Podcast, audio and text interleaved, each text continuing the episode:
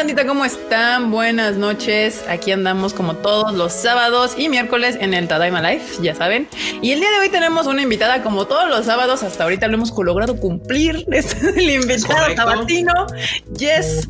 Este, ay, me está estorbando aquí esto. A ver, bandita, les quiero presentar ahorita a Aurea. Aurea, ¿te puedes presentar? ¿De qué haces? ¿Qué, ¿De qué la giras acá? Ah, pues bueno, hola. Gracias por haber invitado. Mi nombre es Aurea Funier. Soy, eh, trabajo en la industria de animación como animadora, fondista, etcétera, ¿no? Entonces, eh, y también hago cómic, ilustración, bla, bla, bla, el arte gráfico, pues. Entonces, les agradezco mucho que me hayan invitado, ¿no? Y pues bueno, aquí estamos. Gracias.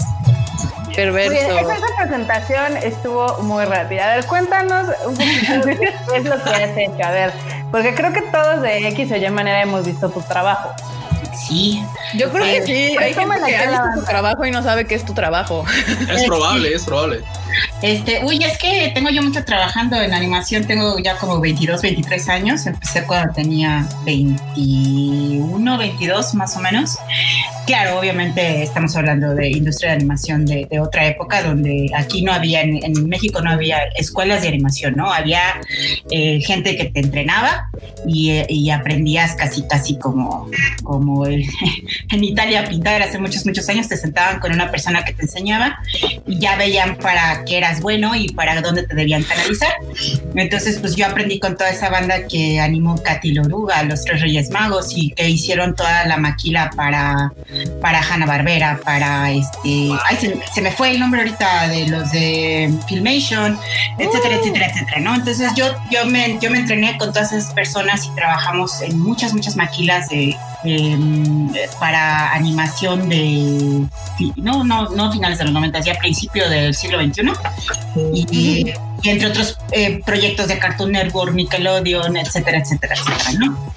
Ya ahorita obviamente ya puedes eh, ir a carrera de animación y todo, ¿no? Pero en aquella época no era así.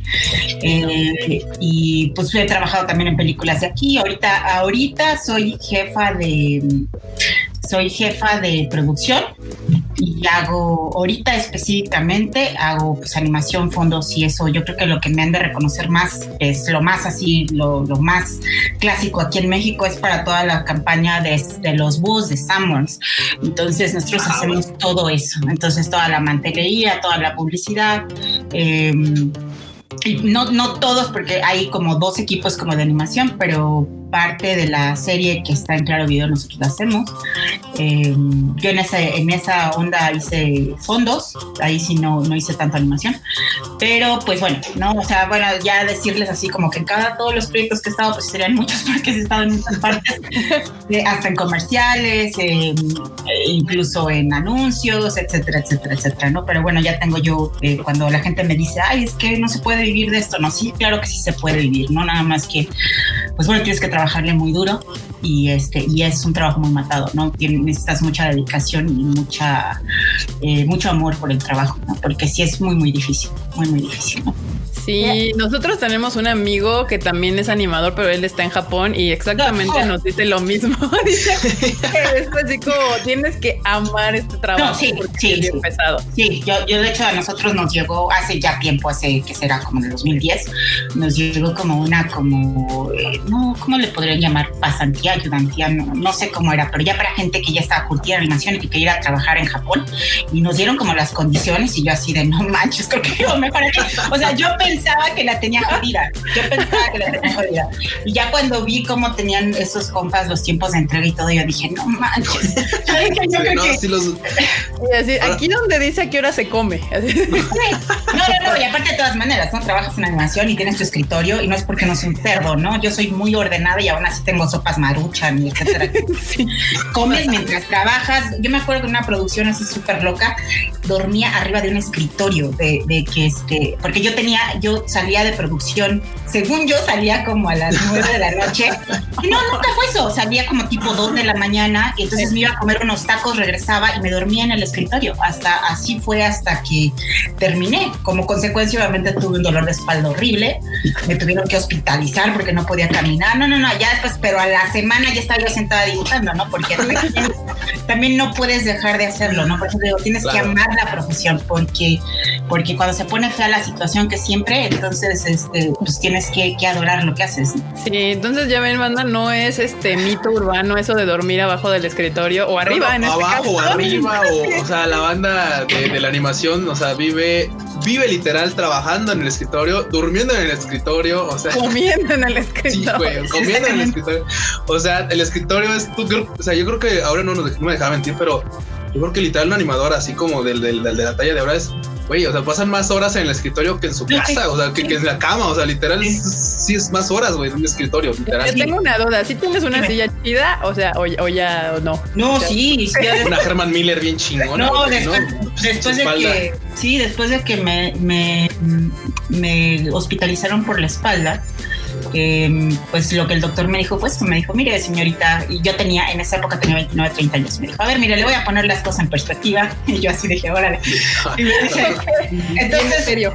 Sí, me dice, pues mire, tiene de dos sopas, o gasta una lana en, en este, en un muy buen espacio de trabajo, o pues a los 40 años ya no va a poder caminar, ¿no? Casi casi se la van a deshabilitar porque pues ya, es que de veras no me podía sentar. Si yo me sentaba y pasaba 15 minutos dibujando, era un dolor terrible, terrible, me tenía que estar inyectando para la lumbalgia. Entonces, pues, ¿qué hice?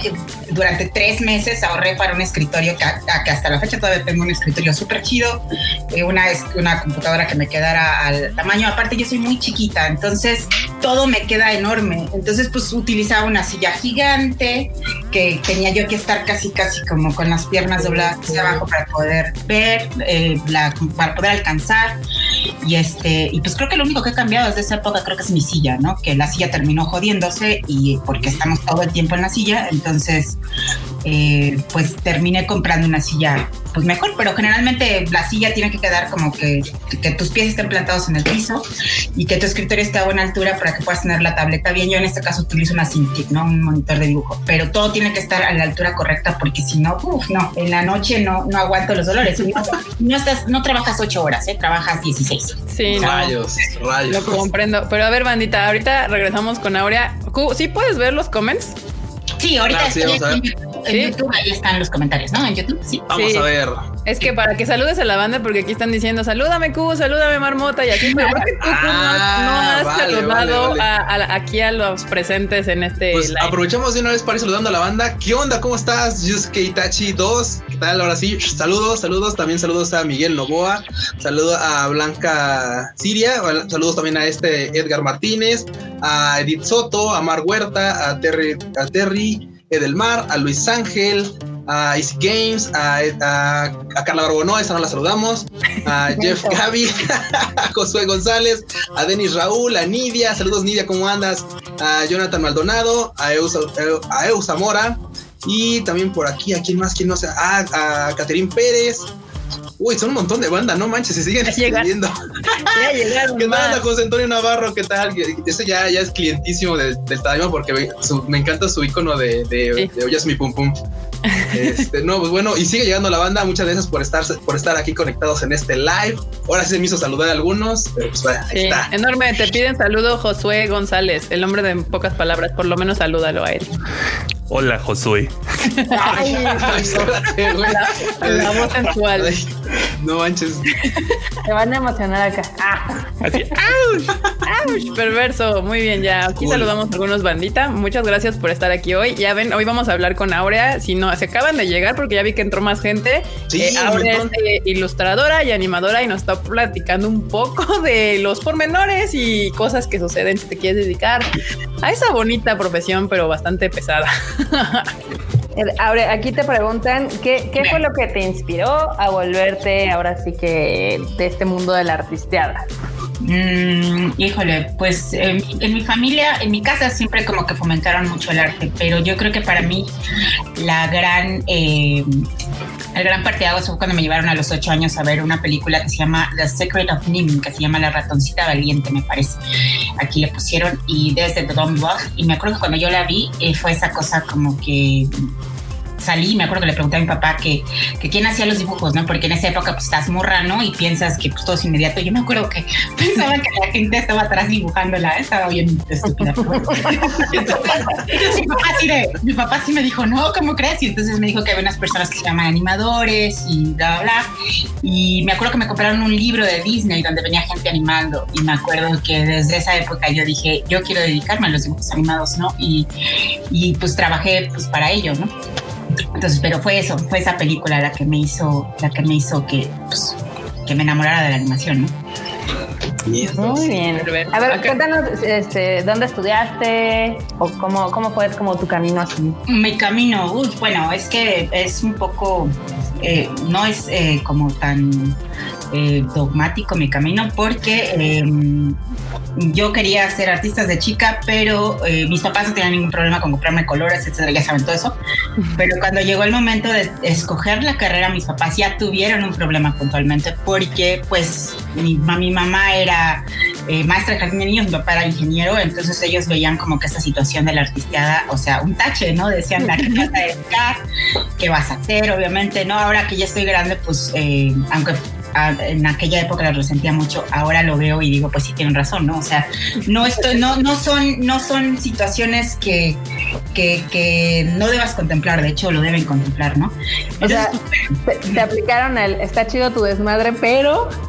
Sí, pero no es serio, ajá, no es serio, ¿no? Entonces, este, cuando ya llegó el momento de la carrera, como no, era un no rotundo a dedicarme a las artes, recuerdo que eh, otra de las cosas que yo quería hacer era escribir, tenía estas ganas de hacer mis propias historias y mis propios cómics, etcétera, y llegué a la, básicamente a la lista del UNAM y me metí a estudiar letras inglesas. Entonces yo tengo una carrera, soy licenciada en letras inglesas, eh, especializada en crítica literaria y cosas así, y este, todo, todo muy acá. Y de todas maneras, cuando yo estaba en la carrera, como yo seguía dibujando, un amigo que trabajaba para todas esas situaciones que les estoy contando, eh, vio mi carpeta y me dijo, ¿qué haces estudiando literatura? Y yo le dije, pues pues tengo que estudiar porque tengo que llegar a tener una, una carrera. ¿no? Título. un título. Y aparte de todas maneras, digo, no, tampoco voy a poner mi carrera como una cosa de que, ay, estudié pobrecita de mí. No, porque me gusta mi carrera, lo, lo hago muy bien. De hecho, como algunos de ustedes saben, me dediqué mucho tiempo a escribir para Conexión Manga, estoy escribiendo guiones, estuve traduciendo, estuve haciendo muchas cosas de mi carrera, ¿no? Entonces, no es una carrera que, que la vea y diga, ay, no me sirvió para nada, para nada, porque de hecho hasta la, eh, en, en cine y en producción y todo eso le he ocupado muchísimo. Eh, y, entonces mi amigo me presentó con una persona que trabajaba para Filmation y Hanna Barbera para todas esas conciliarias. Y vieron mi carpeta y me dijeron, eh, ¿te gustaría aprender? Y yo dije, ah, no manches. Me dije, ¿en serio? Me dice, sí. Y entonces así fue como empecé. Empecé, no empecé, no empecé animando, en, en animación empiezas picando piedra. No importa, una de las cosas que tienen que entender es que tú puedes ser muy buen artista, pero tú llegas a un estudio con gente que es mil veces mejor que tú. Hay gente que va a ser mucho más buena que tú, que va a tener mucho más experiencia.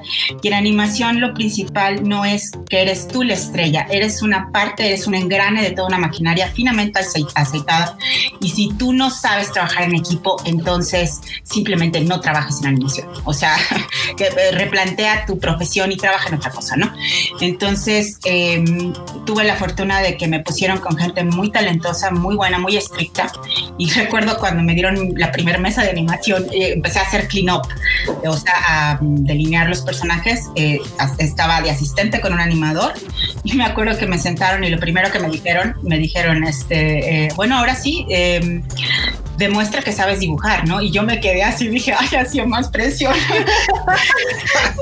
sí, yo me acuerdo que me sí, ya me con el lápiz hasta se me cayó de, de, la presión. Y tú estabas viendo que hay gente que te llevan, te llevan tu escena y tenías que animar un par de segundos y, y, y tenías que sacarlo, pero en ese caso tenía que clinopear segundos, ¿no?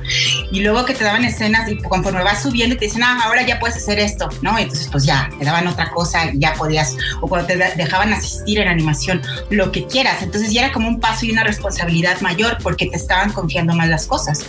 Y, eh, y mm, me quedó claro que, que, pues solo trabajando duro podía subir de, peldaños, ¿no? Entonces, eh, ahorita pues obvio, siempre he siempre envidiado mucho y admirado a la gente que que puede ir a escuelas de animación. Digo, no es, no, no fue mi caso. Yo les repito, yo aprendí por ayudantía, esa es la palabra, por ayudantía. Eh, pero pues me entrenaron, la verdad, muy bien. Hasta eso tengo que decirlo, gente muy estricta, muy buena. Y este, y pues bueno, Ah, este, así fue, así fue. Digo, al final pues tú aprendiste en la chamba, o sea, ya ahí trabajando. Sí, No, ya a mí me tocó después este, revisar portafolios de gente que ya viene de escuelas y bla, bla, bla. Y, no estoy diciendo que sea mala las escuelas, ni por aquí va mi comentario, pero, pero no es lo mismo lo que te dan de teoría en la escuela que cuando ya estás, ¿no? Que te dicen, pues a ver, mijo, rezo, pues muy bien tu calificación de 10, pero resúmeme la escena, ¿no? Entonces, pues ya había cosas que yo decía, bueno, pero es que como no la saben, pero son ese tipo de cosas que solo las puedes saber trabajando en producción, ya te curtes en producción, o sea, te dan la teoría, tienes la metodología para hacerlo, pero ya en producción, ya cuando estás en una película y cuando tienes que cumplir y cuando tiene la escena que salir sí o sí, eh, pues ya es otra situación, ¿no? Ya tienes otro tipo de escuela, ¿no? En la práctica. Digo, yo aquí agregaría que eso que dice, que menciona Aurea aplica para todas las carreras, chicos. Exactamente. O sea, yo estoy diseño gráfico y lo que tú quieras, pues ya cuando llegas a, la empresa ahí, que ya te dicen resuelve y tú estás así con ojitos de venado, espantado. Así de, y hay que sumarle, la verdad que, por ejemplo, creo que a todos nos pasa el hecho de haber salido y así de creo que le tuve que ver, creo que le tuve que haber puesto más atención a tal clase. ay, güey, creo que tuve que haber puesto más atención en estructuras, no sé, algo. Entonces, o sea, pero qué bueno que lo compartes porque claro, igual hay mucha banda que pues, siempre vamos a tener esas dudas, la banda que va saliendo y que va haciendo pues, este, los nuevos animadores en este caso, seguramente van a tener esa inquietud, esa duda de, oye, es que ya salí, pero habrá aprendido lo suficiente. La verdad es que uno se, como bien lo dice ahora, se forja uno, en, este, en su caso, en el, escritorio, pues, trabajando y trabajando y trabajando y trabajando. No hay más. Y no se espanten, banda. O sea, siempre que lleguen a su primer chamba, se van a asustar un poco. Solo échenle muchas ganas, creo eso Exacto. Solo échenle todas las ganas del mundo. Tienes que, en animación, insisto, tienes que tener muy buena actitud de trabajo, muy buena actitud en equipo. De veras, no puedo resaltar qué tan importante es trabajar en equipo. Eh, y pues, obviamente, hacerle caso a las personas que tienen más tiempo que tú y tratar de ser como una esponja y decir sí, sí, sí, sí, y, como que, ah, em, ¿cómo se dice? Ubicarte, que vas a hacer mucha, que vas a hacer el bitch de alguien, esa es la realidad. te van a casi, te van a traer de, secretario, ¿no? pero no importa, porque a veces te agarran artistas muy buenos que aprendes como no tienes una idea, ¿no? Y mientras que seas, eh, mientras que estés dispuesto a trabajar, te van a recomendar en otros trabajos, ¿no? Porque aquí eh, no importa, la neta en que es que en animación sí, eh, hay algunas compañías que le ponen mucho énfasis a dónde trabajaste con el currículum, pero aquí donde te ponen énfasis es, ¿lo puedes hacer? ¿En qué tiempo lo puedes hacer y con qué calidad lo puedes hacer? ¿no? Eso es lo que cuenta al final.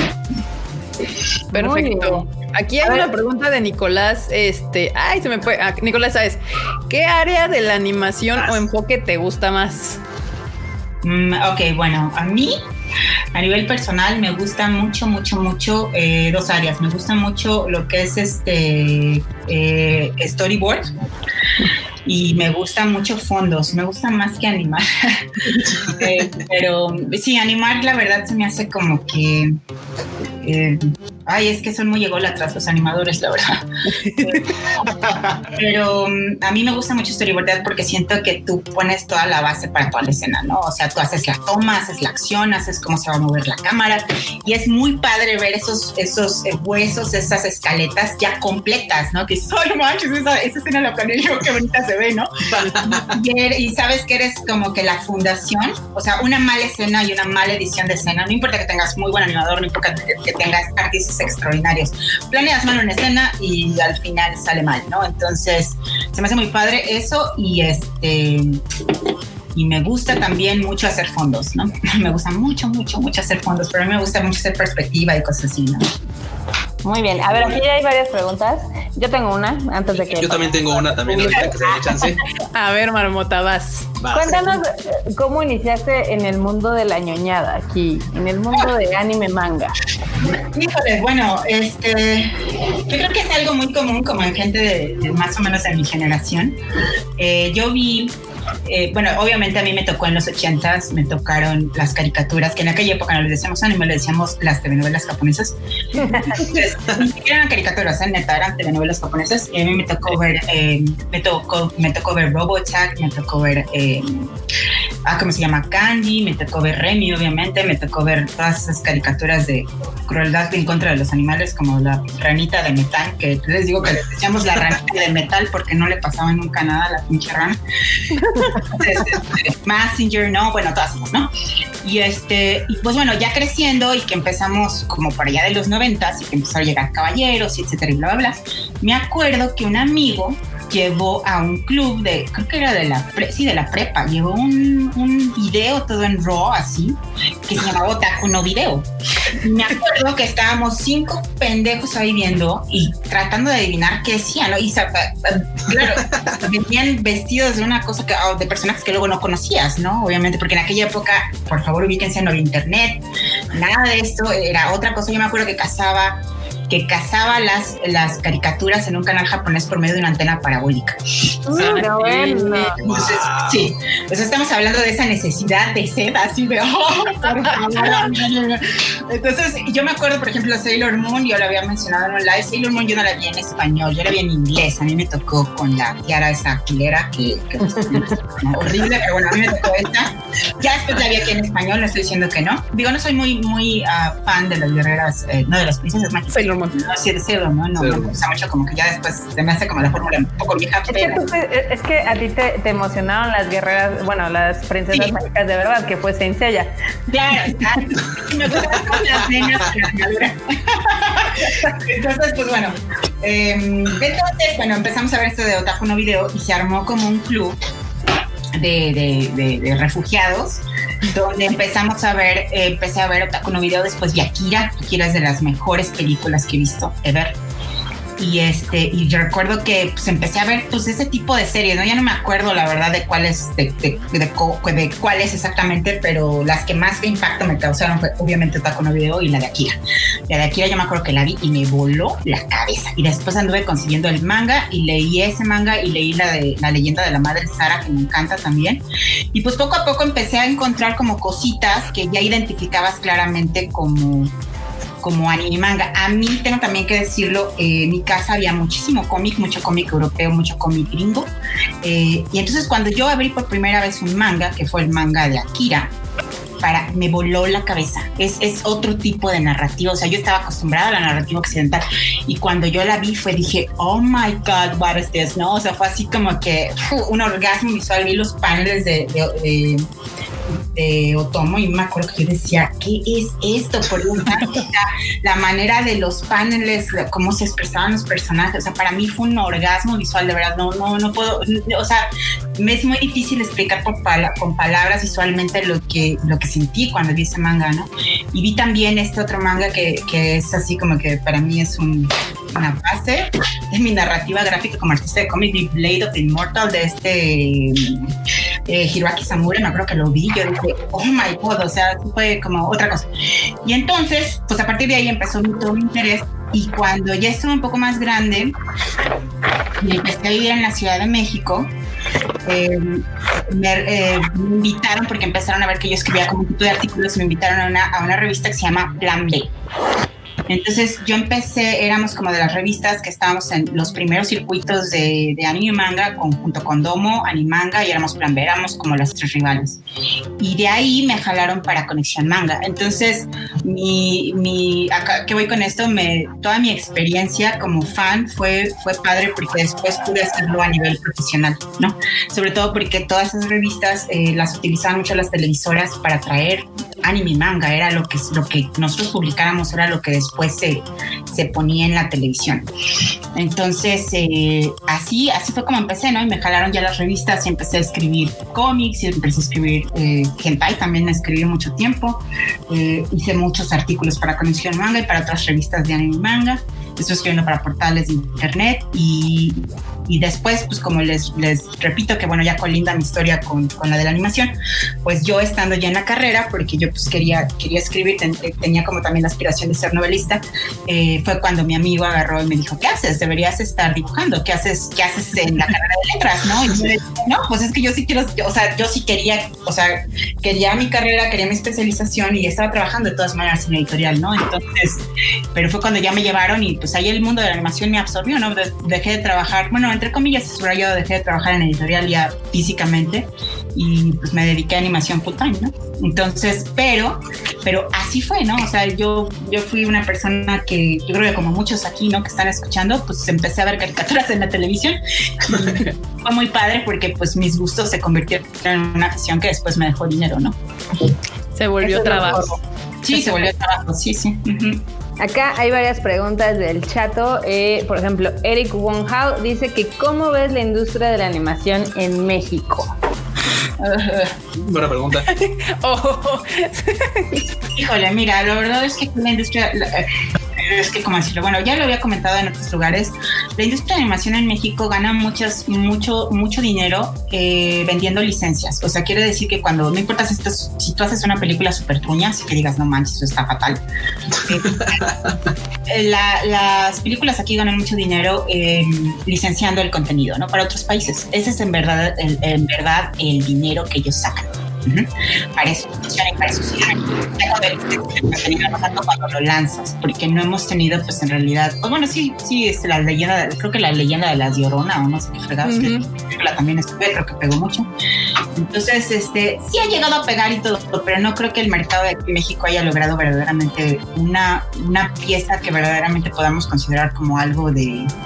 Eh, de calidad, ¿no? Equiparable a otro, a pues a la industria extranjera, ¿no?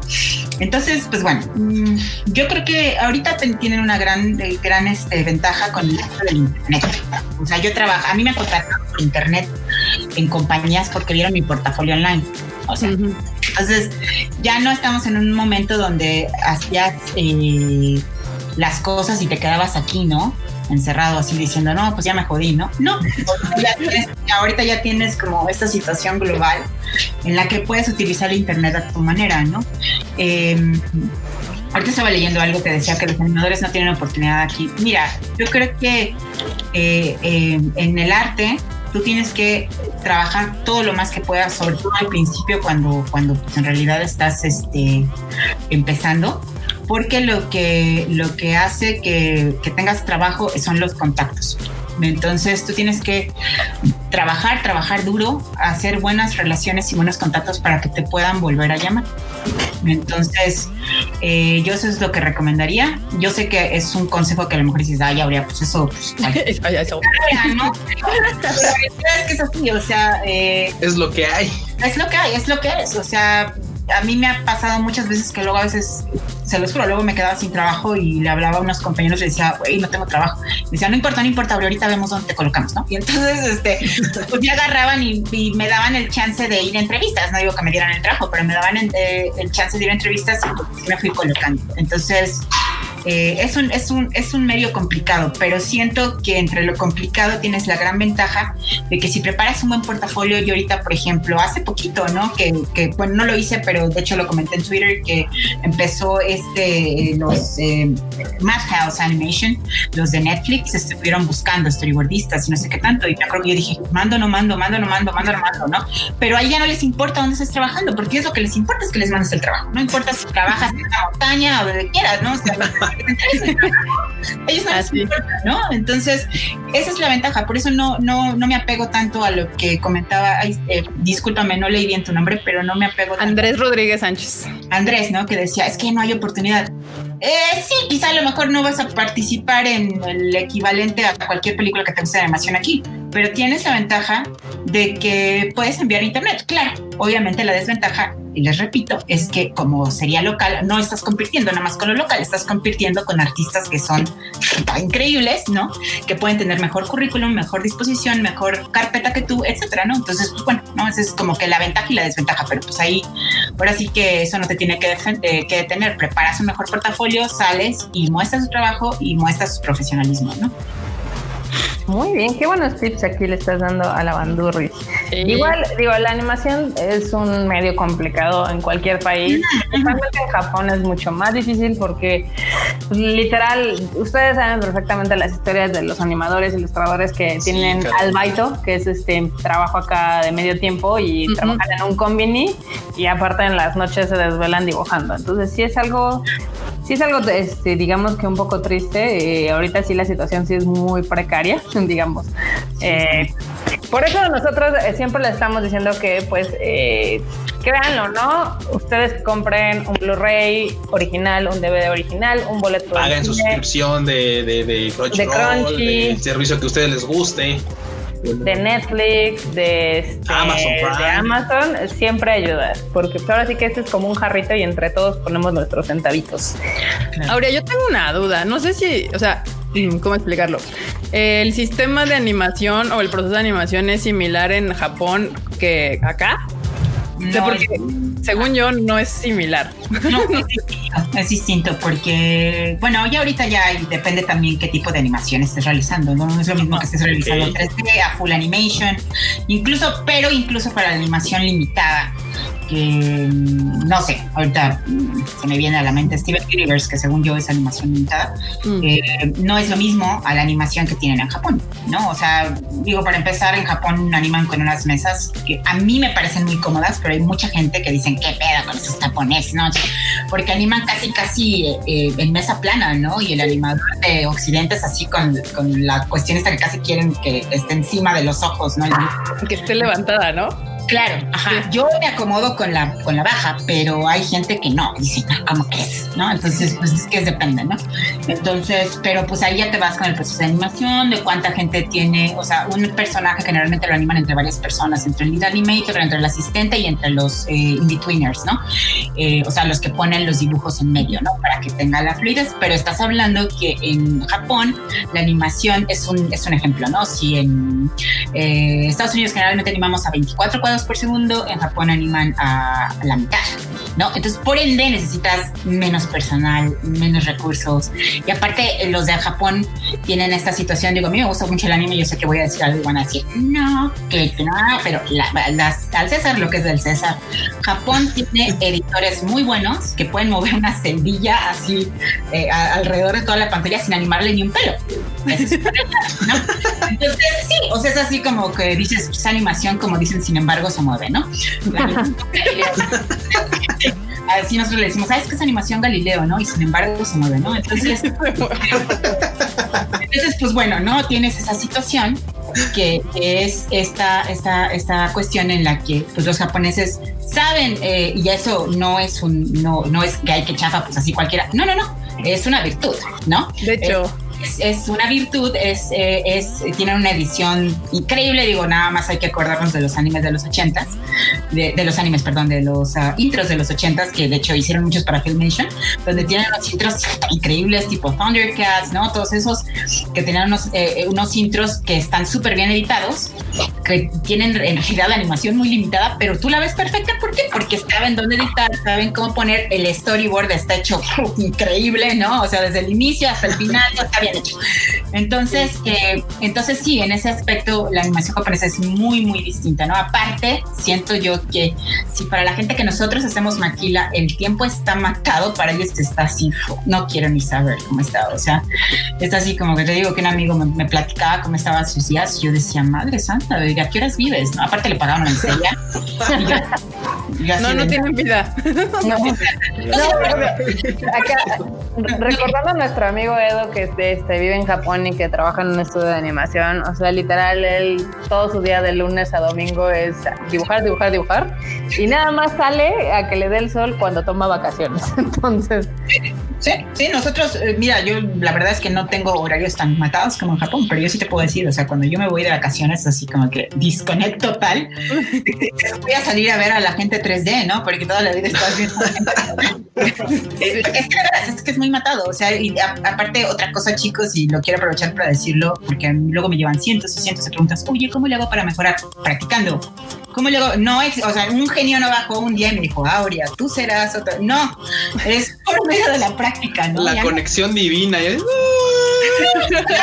ya, güey, me iluminé, mames, claro. cosas vergas, ¿no? Claro, y a mí yo no estoy diciendo que sea ni la mejor, ni mucho menos, a mí me falta muchísimo, ¿no? Pero, pero me refiero al hecho de que todo lo que he logrado y todo lo que he visto que mis amigos han logrado y los artistas que admiro es dibujando, ¿no? Ahora dibujando, ¿no? Eh, Sí, fueras dibujando, sí. O sea, tú ves qué tan bueno es esta persona y dices, pues sí, pero es que el güey se la pasa dibujando un chorro, ¿no? Y te tienes que súper obsesionar. Por eso digo que eh, está bien para que eh, tengas un hobby. Yo no estoy diciendo que solo debas dibujar si eres profesional, pero si quieres dibujar para ser profesional, de una vez te lo digo, ¿eh? Adiós amigos, adiós muchas cosas, porque siempre lo hemos dicho, ¿no? La publicación, la película, lo que quiera que vayas a hacer es temporal. Más bien, la vida, todo lo demás es temporal, la publicación y la película es para siempre. Entonces tienes que, este, tienes que poner todo de ti para que salga todo bien, porque después no quieres estar viendo en escena y decir, en la madre hubiera hecho esto, pero claro, estaba platicando por el MSN y claro, pero pues no. Entonces no quieres, no quieres este arrepentimientos tardíos, ¿no? Así es. Así de andaba en el sandungueo en vez de haciendo lo que tenía que hacer. te lo en vez de haciendo el trabajo, ¿no? no. La neta es que sí, es, eh, o sea, sí, digo, eh, yo conozco mucha gente que le encanta dibujar y demás en Twitter, etc. Pero ya dedicarse profesionalmente sí es una joda.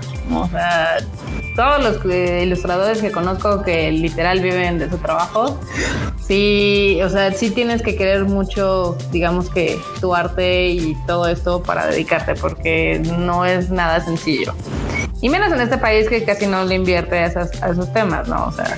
Pues, ¿qué digo? La ventaja, pues, la ventaja que tienes, yo insisto, ¿no? Vivimos en una época donde está el Internet, que tiene sus ventajas y desventajas, pero es así como cuando la gente me dice, ay, es que quiero ser cómic. Yo, pues ahí está, güey, pues sí, es un, no sé cuántas plataformas a subir cómic, o sea, no me parece un problema o sea, ya, tienen, tienen un chorro de cosas que, eh, digo, yo cuando estaba chava, me encantaría, si hubiera nacido en esta época con todo, digo, no que no las puedo utilizar ahorita, pero me refiero más chavita, con una exposición mayor donde no necesitas pasar por un editor, puta, ya lo hubiera hecho, ¿no? O sea, háganlo, o sea, nada más es cuestión de que se pongan las pilas y que lo hagan, ¿no?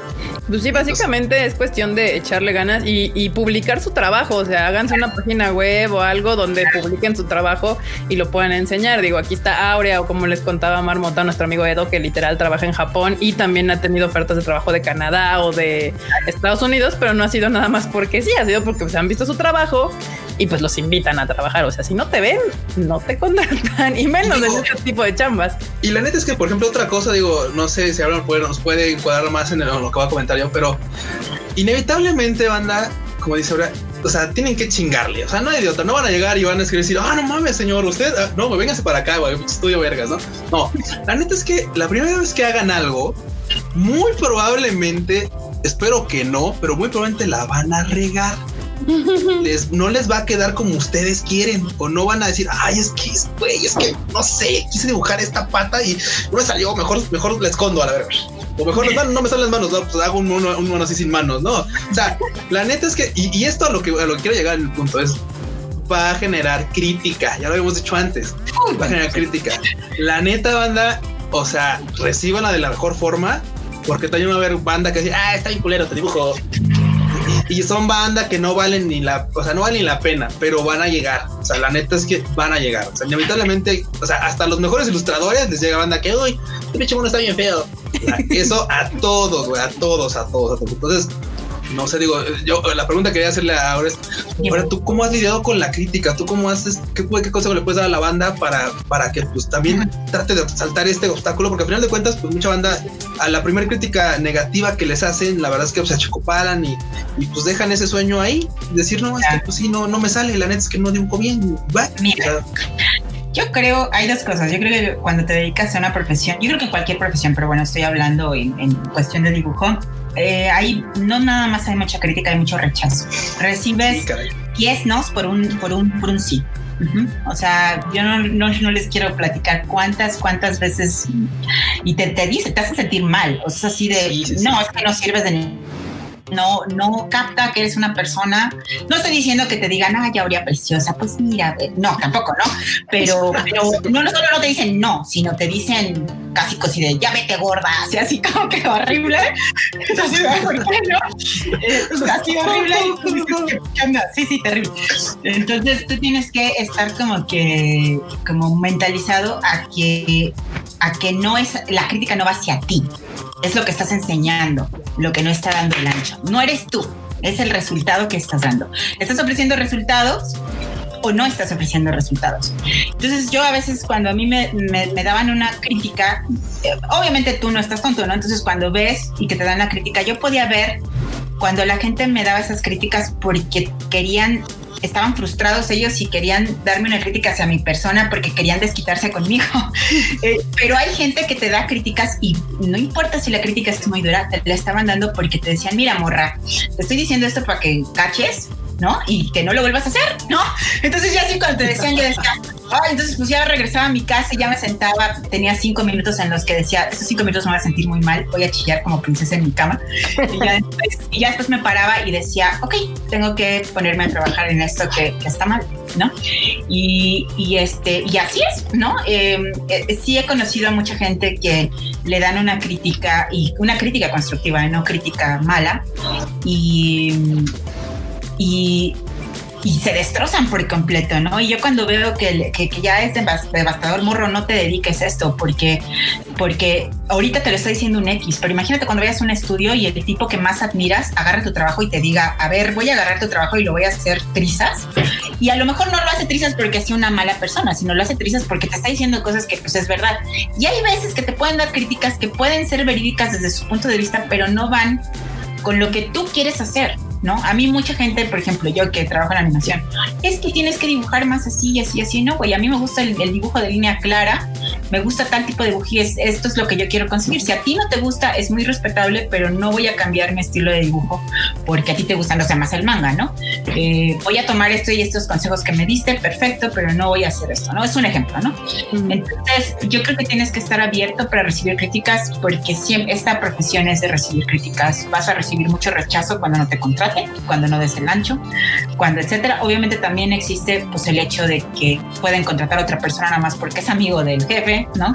No vaya, esto es en cualquier profesión. Pero yo creo que, les repito, o sea, yo creo que tienes que tener un camino hacia dónde quieres llegar. ¿Quieres ser, no sé, quieres ser ilustrador de Magic? Ah, pues entonces repite muchas veces ilustraciones de Magic, ve lo que otros están haciendo y trata de, de tener feedback de gente que sabes que te está diciendo las cosas para ayudarte, clientes que están comprando esas cartas, etcétera. No, no, no tomes una crítica de un tipo que nada más está ahí para decirte para jodértelo, ¿no? Pues eso que te va a ayudar, ¿no?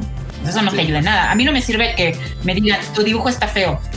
No, sí, güey, ¿por qué está, feo? Sí, ah, pues es que lo que me falta es ah, porque, ah, falta esto y esto y esto. Ah, ok, vale. O sea, que te digan que esta frase así de, ay, toma tu dulce, güey, y ve a sentarte. Gracias. Sí, quédate, los adultos estamos platicando, así, hazte para allá, así, porque ya te vi. Sí, exacto. Entonces, entonces, pues bueno, ¿no? O sea, todas esas cuestiones, les digo, estén abiertos a escuchar críticas, sobre todo de crítica de gente que, que sobre todo si ustedes preguntaron, porque me, perdónenme la palabra, pero me caga que a mí como artista lleguen y me digan. Yo, eh, la verdad es que generalmente nunca doy eh, portafolio reviews a menos que los esté contratando. Eh, y aún así, yo cuando lo estoy contratando les digo, no, no me sirves, ¿no? O sea, este no es el trabajo que yo estoy buscando en este momento. Ya, ¿no? Soy la verdad como muy, muy, este, muy pragmática. En detalles. Claro, no entro en detalles porque, o sea, simplemente tu trabajo no, no es el adecuado para el proyecto. No es que tú seas una basura o por favor recapitula tu vida y vete a llorar a tu casa. No, sencillamente tu trabajo no es el adecuado, ¿no? Para este proyecto que estamos haciendo, ¿no? Y este, pero si una si un morro llega y me pregunta, oye, Aurea, ¿qué opinas? ¿Tú crees que debería? Yo lo veo Digo, mira, desde mi punto de vista yo opino esto, pero les dices y luego se encabronan y dicen, es que es mi estilo. Pues entonces, ¿para qué fregas? ¿Para qué preguntas? y es eso, ¿no? Entonces, por favor, están escuchando y quieren feedback de una persona profesional, y si ustedes le están pidiendo, después no vayan a mamar el palo con que, es que este mamona me dijo que no sé qué tanto y no sé qué. Bueno, tú me preguntaste, ¿no? Yo no llegué yo no llegué y te vi haciendo el y dije, este morro lo voy a criticar ahorita, así le voy a destrozar sus sueños. No, tú me preguntaste. O sea, por favor, ¿no? A ver, a ver, a ver, aguántame, aguántame. Junto con pegado, así, así de, de, de ya que estamos encaminados. Ya, ¿qué, qué, qué es lo que detestas de tu ámbito? Así que digas, es que esto, caga. O sea, esto, esto, o sea, lidiar con este tipo de personas en la animación, tratar con este tipo de empresas dentro de la animación, o simplemente esta, eh, no me gusta dibujar esto o no me gusta hacer esto, algo que no te guste de tu ámbito. Así de. De lo que no me gusta. Um, Ajá, de lo que así de que digas tú, oye, es que. Mira, podría eh, decir varias cosas, pero lo primero que me vino a la mente cuando me dijiste eso sí. es el hecho de que piensen que porque eres artista, eh, o sea, estás pintando cerámica, yo no sé qué pedo, como si estuvieras en un perenne curso de verano, en el no mereces que te paguen lo mismo. O sea, sorry, o sea, sí me, me, me altera mucho porque si te agarran y me dices, por ejemplo, ¿no? si me dicen, oye, es que quiero que me pintes toda una batalla con acá, con orcos y elfos y la fregada, y dices, pues tú como artista te estás, te estás sobando las manos, ¿no? Porque pues es una pintura bastante cara, ¿no? Y de repente digan, de repente te digan, no, aparte la quieren tamaño póster, casi casi para un espectacular, y aparte quieren hacer camisetas con ella, ya sabes, ¿no? Todo el mal. Y de repente agarran y te dicen, ay, pues te voy a dar mil pesos, ¿no? Y tú así de. O sea, es así como que, y encima se enojan, porque es así de, ay, es que es que, pues, tú, o sea, es un dibujo rápido, ¿no? Es rápido. No me importa si me toma 20 minutos hacerme toda una armada de elfos.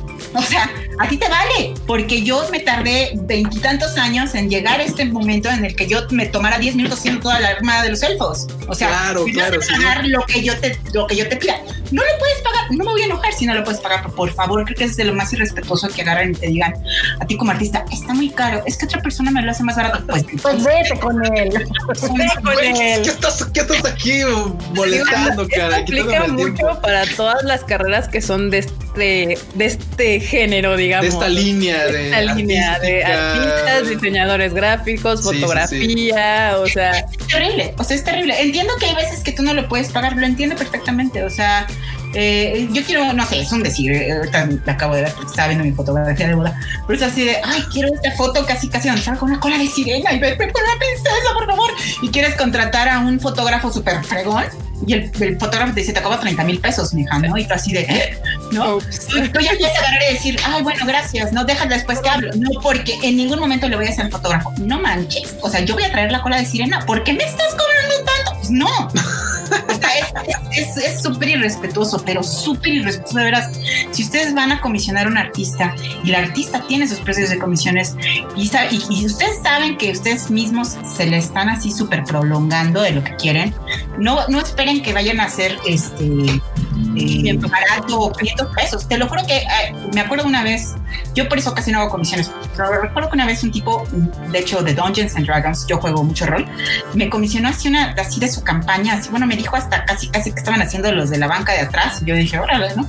Y le dije, pues te cobro tanto, le dije, lo siento, todavía me acuerdo que yo me disculpé y le dije, lo siento, pero es que, es, es que esto sale así. Y me dijo él, y me acuerdo que se quedó callado y me dijo, oye, este, ya sé, eh, me dice, me da pena pedirte esto, pero bueno, lo voy a decir porque no quiero irme y arrepentirme después. Y yo, ok, me dijo, y me dijo, yo dije, ching, ahorita me va a salir con una cosa y me voy a enojar mucho.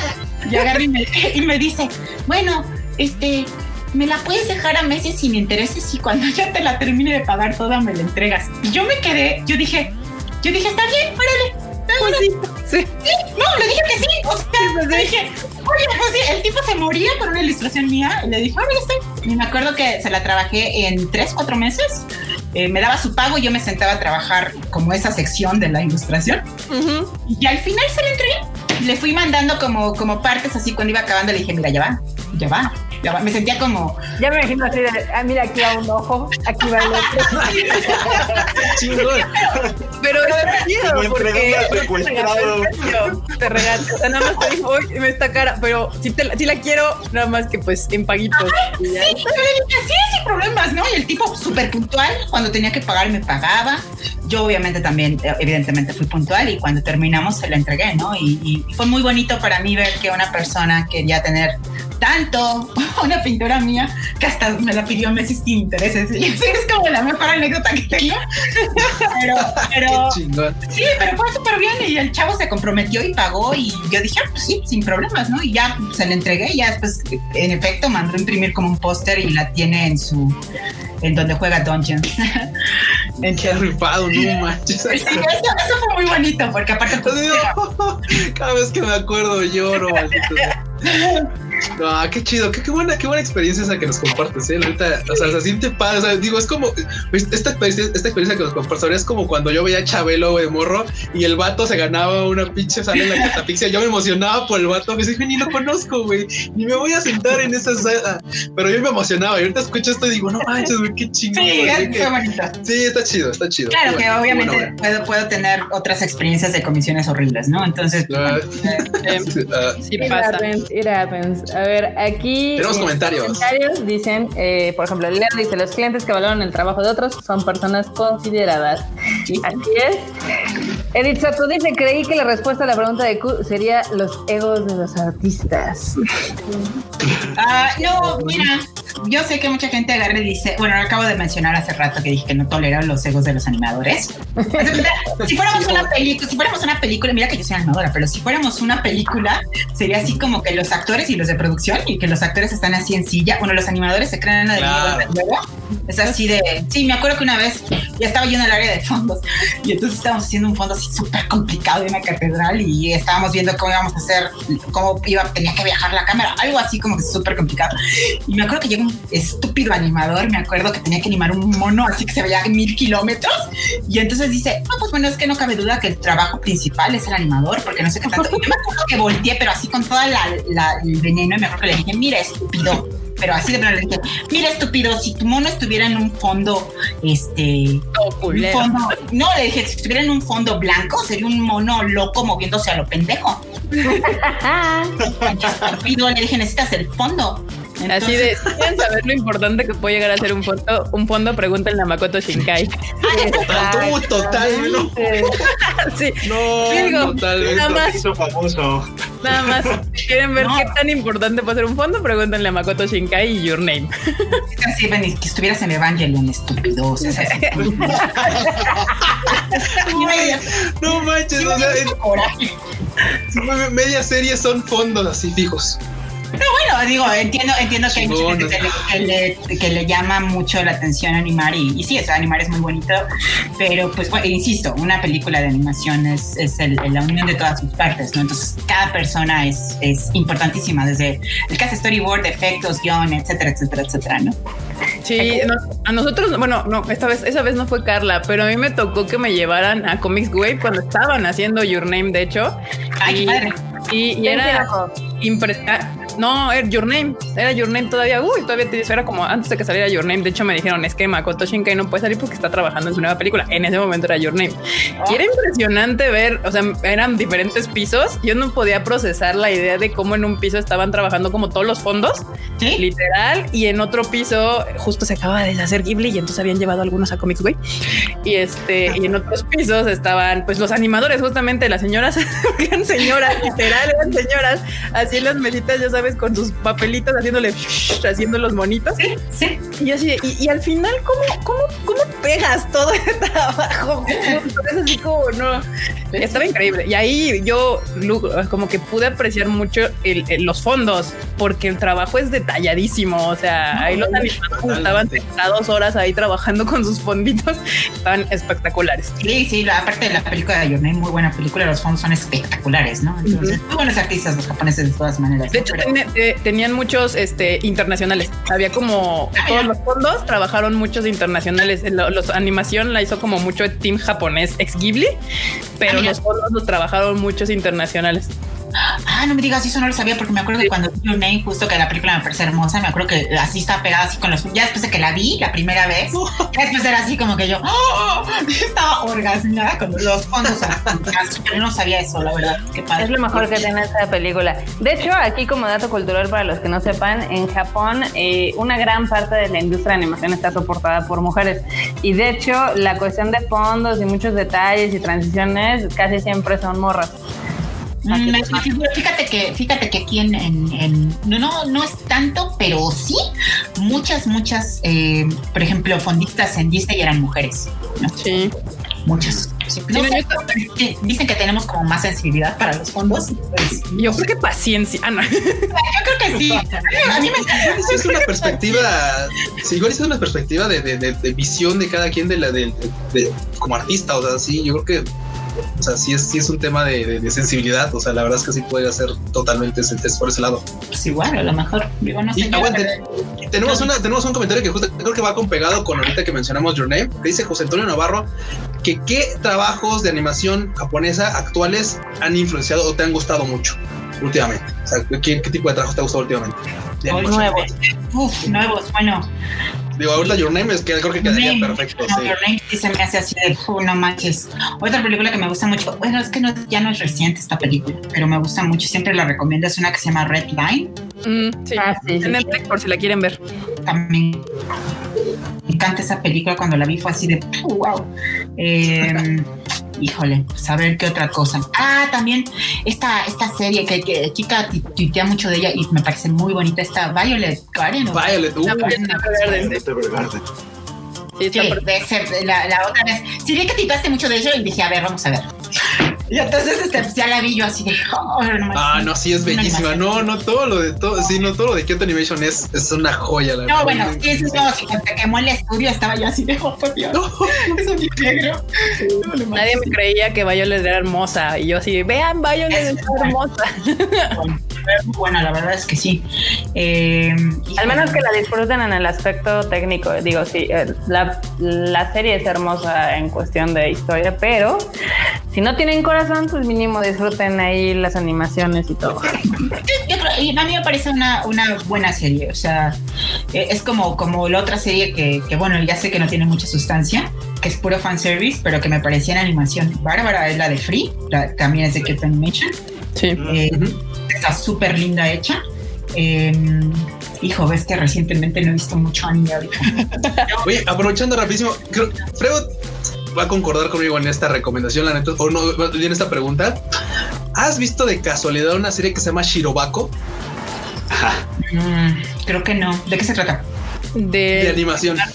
Es justamente animación en todo, pero animación, o sea, de hecho, ah, sigue la vida de un estudio. Ah, no, no te literal de... Ah, sí, la, eh, sí he escuchado, ya sé cuál me están hablando, pero no, lo he visto. No. Sí, ya Esa y otra que me gustaría mucho, neta, así, pero neta, neta, de así de todo corazón, recomendarte es la de Keep Your Hands of Ace Oken. O la mm. Ace Oken y Bate Odasuna, que es otra de veras joya del tema de unas chicas de escuela que quieren hacer un anime y, entre todas se juntan y, y neta, o sea, hablan de la animación, creo que digo, en, mi ignorancia, de un, o sea, con, una, con unos tecnicismos y con una pasión que ah, neta te, te, te, te, arrastra, o sea, y de hecho, o sea, ellos o sea, porque es, es como toda la parte de la animación, o sea, desde, desde la directora que, imagina todo, voy a hacer los storyboards y habla con su team, y luego la otra que no sale nada de animación, pero que consigue los fondos para las cosas, o sea, está bien chingón, o sea, está bien, bien, bien recomendable, me cae. O sea, velos, yo creo que serán como muy, muy, muy ad hoc. Lo voy a ver, lo voy a ver, no lo había visto. Y ahorita lo que mencionó, eh, lo que, bueno, lo que mencionaron, que en Japón son puras chicas, qué padre, porque aquí en, en Occidente es raro ver mujeres en animación. Y, no, y aparte no eran solo chicas, sino que eran señoras. Yo sí estaba así como, ok. Y, no solo ahí, porque también entré uh, con Mamoru Hosoda a Estudio Mapa. Ajá. y también ahí, eh, justamente como que donde hacen como la animación, el movimiento, es mucha señora y como que ellas son las que llevan esa, esa batuta en esa onda y me pareció muy interesante, la verdad. Qué padre, sí, porque aquí es, es digo, no estoy diciendo que eh, es, eh, sea raro ver mujeres en animación, o sea, es, ahorita ya no tanto, pero como animadoras, en Occidente es muy raro tener mujeres animadoras, muy, muy raro. De hecho, cuando yo llegué, yo, yo llegué queriendo ser animadora y me acuerdo que lo primero que me pusieron me dijeron, ¿a ti qué te gustaría hacer? Y me acuerdo que yo les dije, quiero hacer animación. Entonces, en mis carpetas yo tenía muchas cosas de de este, ¿cómo se llama? De em, pintura al aire libre y eso, ¿no? Porque pintaba y me acuerdo que me dijo, no, pero tú te vas para fondos. Y entonces me acuerdo que... gracias. Sí, bueno, entonces, sí, tú, te vas para me acuerdo que entonces eh, empecé a hacer clean up y empecé a hacer algunas cosas de animación, y pero animación yo terminé aprendiendo casi sola o sea, me senté, me compré un libro y, y, después llegaba con los animadores y les preguntaba, y que eran todos hombres, por cierto, y entonces le preguntaba, oye, ¿qué, ¿cómo es esto? Ah, no, es que tienes que hacerlo a dos o a tres, o sea, me refiero de cómo separas tus movimientos clave, ¿no?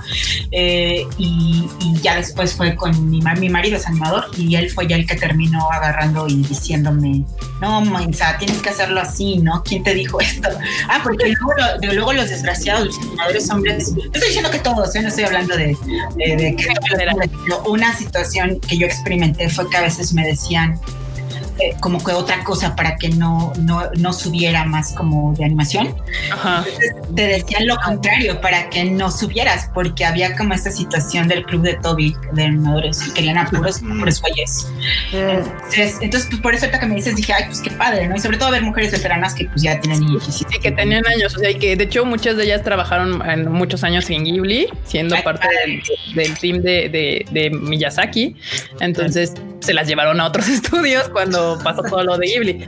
Ah, Pero sí, no, eso. Y otra cosa que me habían dicho, digo, o sea, que tal vez cuando quieres dedicarte a la animación no entiendes es que a veces te puedes como especializar en cosas. Edo, el que trabajaba en Japón, me decía, no, es que luego, por ejemplo, hay robots y hay gente que le sale poca madre hacer robots y a eso se dedican exclusivamente. Y es más, los estudios van y los buscan porque le salen súper bien los robots. O hay gente que le sale poca madre las explosiones y shalala, en vez de que tú seas como todólogo, que de repente como que se especializan como en ciertas cosas de la animación.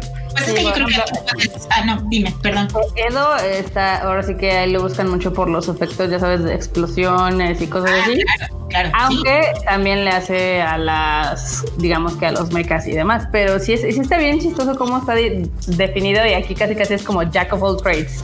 Sí, no, puedes entrar en animación y yo he hecho muchas cosas en, en, animación así en general, pero yo sí te puedo decir, la verdad honestamente es que, por ejemplo, yo estoy especializada en fondos ¿no? Entonces yo llegaba a ir a fondos y, en otra área que se llama Color Script. El Color Script, para que no entiendan, es ponerle el color a los personajes y cómo se va a ver la tonalidad de la escena. Entonces yo sí te puedo decir, soy especialista en esas dos áreas.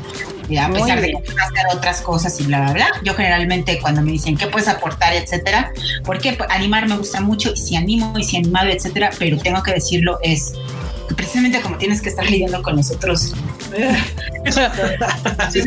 Pues sí, para mí es así. Aparte llegan y, eh, insisto, no, no tengo nada en contra de que llegue la gente y me critique, me critique el trabajo, pero eh, mi hijo, sobre todo luego aquí artistas latinos, insisto, te critican pero sacan sus frustraciones y tú así de ya te hice sentir mejor por decirme que soy una mediocre. Entonces, entonces no, sí, no llegan y te dicen, oye, creo que le faltaría mejor aquí. No, es así como que casi, casi de, voy a hacer de nuevo tu animación, ¿no? Entonces, ah, como que es, como, es, como demasiado ego y yo la verdad es que soy cero eso, ¿no? Entonces, eh, entonces es así como que eh, en, las, en, las, en los lugares donde es así de, bueno, me das mi oficina, yo llego y te entrego a ti, al director, no tengo que estar viendo a las demás personas, no porque es una sangrona, sino porque no quiero estar lidiando con el papellatero.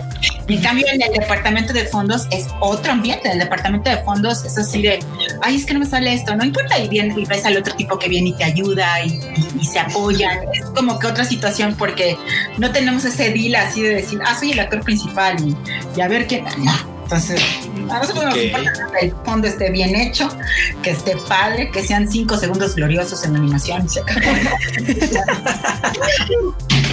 Se ay, mira, yo hice ese frame.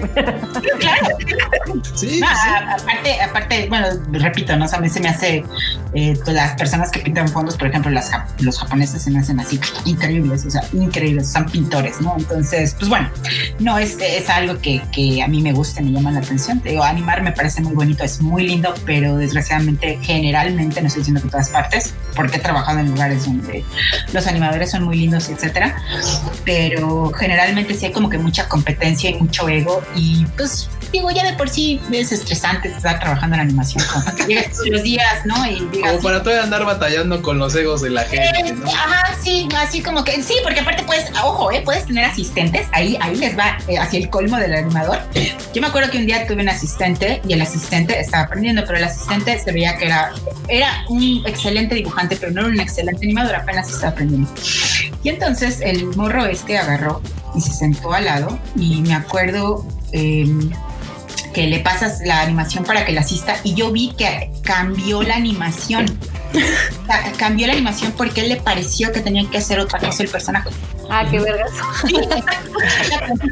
eso ajá, solo como ese tipo de batallas que cuando, cuando yo lo vi, y empecé a ver que no era algo que era algo súper común, fue así como que yo, ay, ¿cómo les digo? Bueno, es así como que dices, pues, entonces siempre son las batallas así de, puedes ver así en los Facebook de los animadores, te lo juro, tiro por viajes así. Si eres un individualista de mierda, entonces deberías revalorar tu profesión, dedícate a otra cosa. Entonces, yo que tengo, que tengo en mi Facebook por animadores así de, no, bueno, y mientras tanto en fondo todo bien padre, ¿no? Con la vida.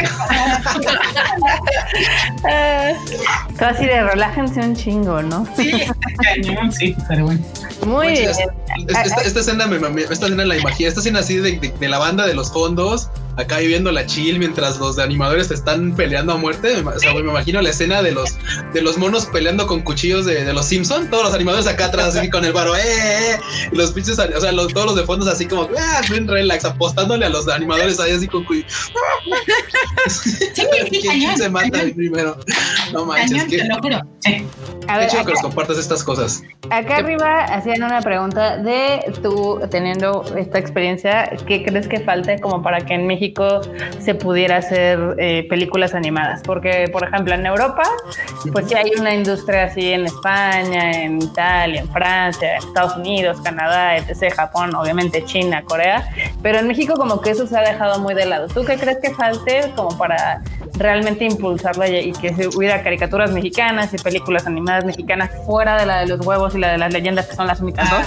Ah, ok, bueno, mira, les voy a contar una anécdota y yo creo que eso lo dice todo aquí. Mira, hace mucho tiempo y de hecho varias veces han intentado estudios extranjeros venir a poner estudios aquí en México.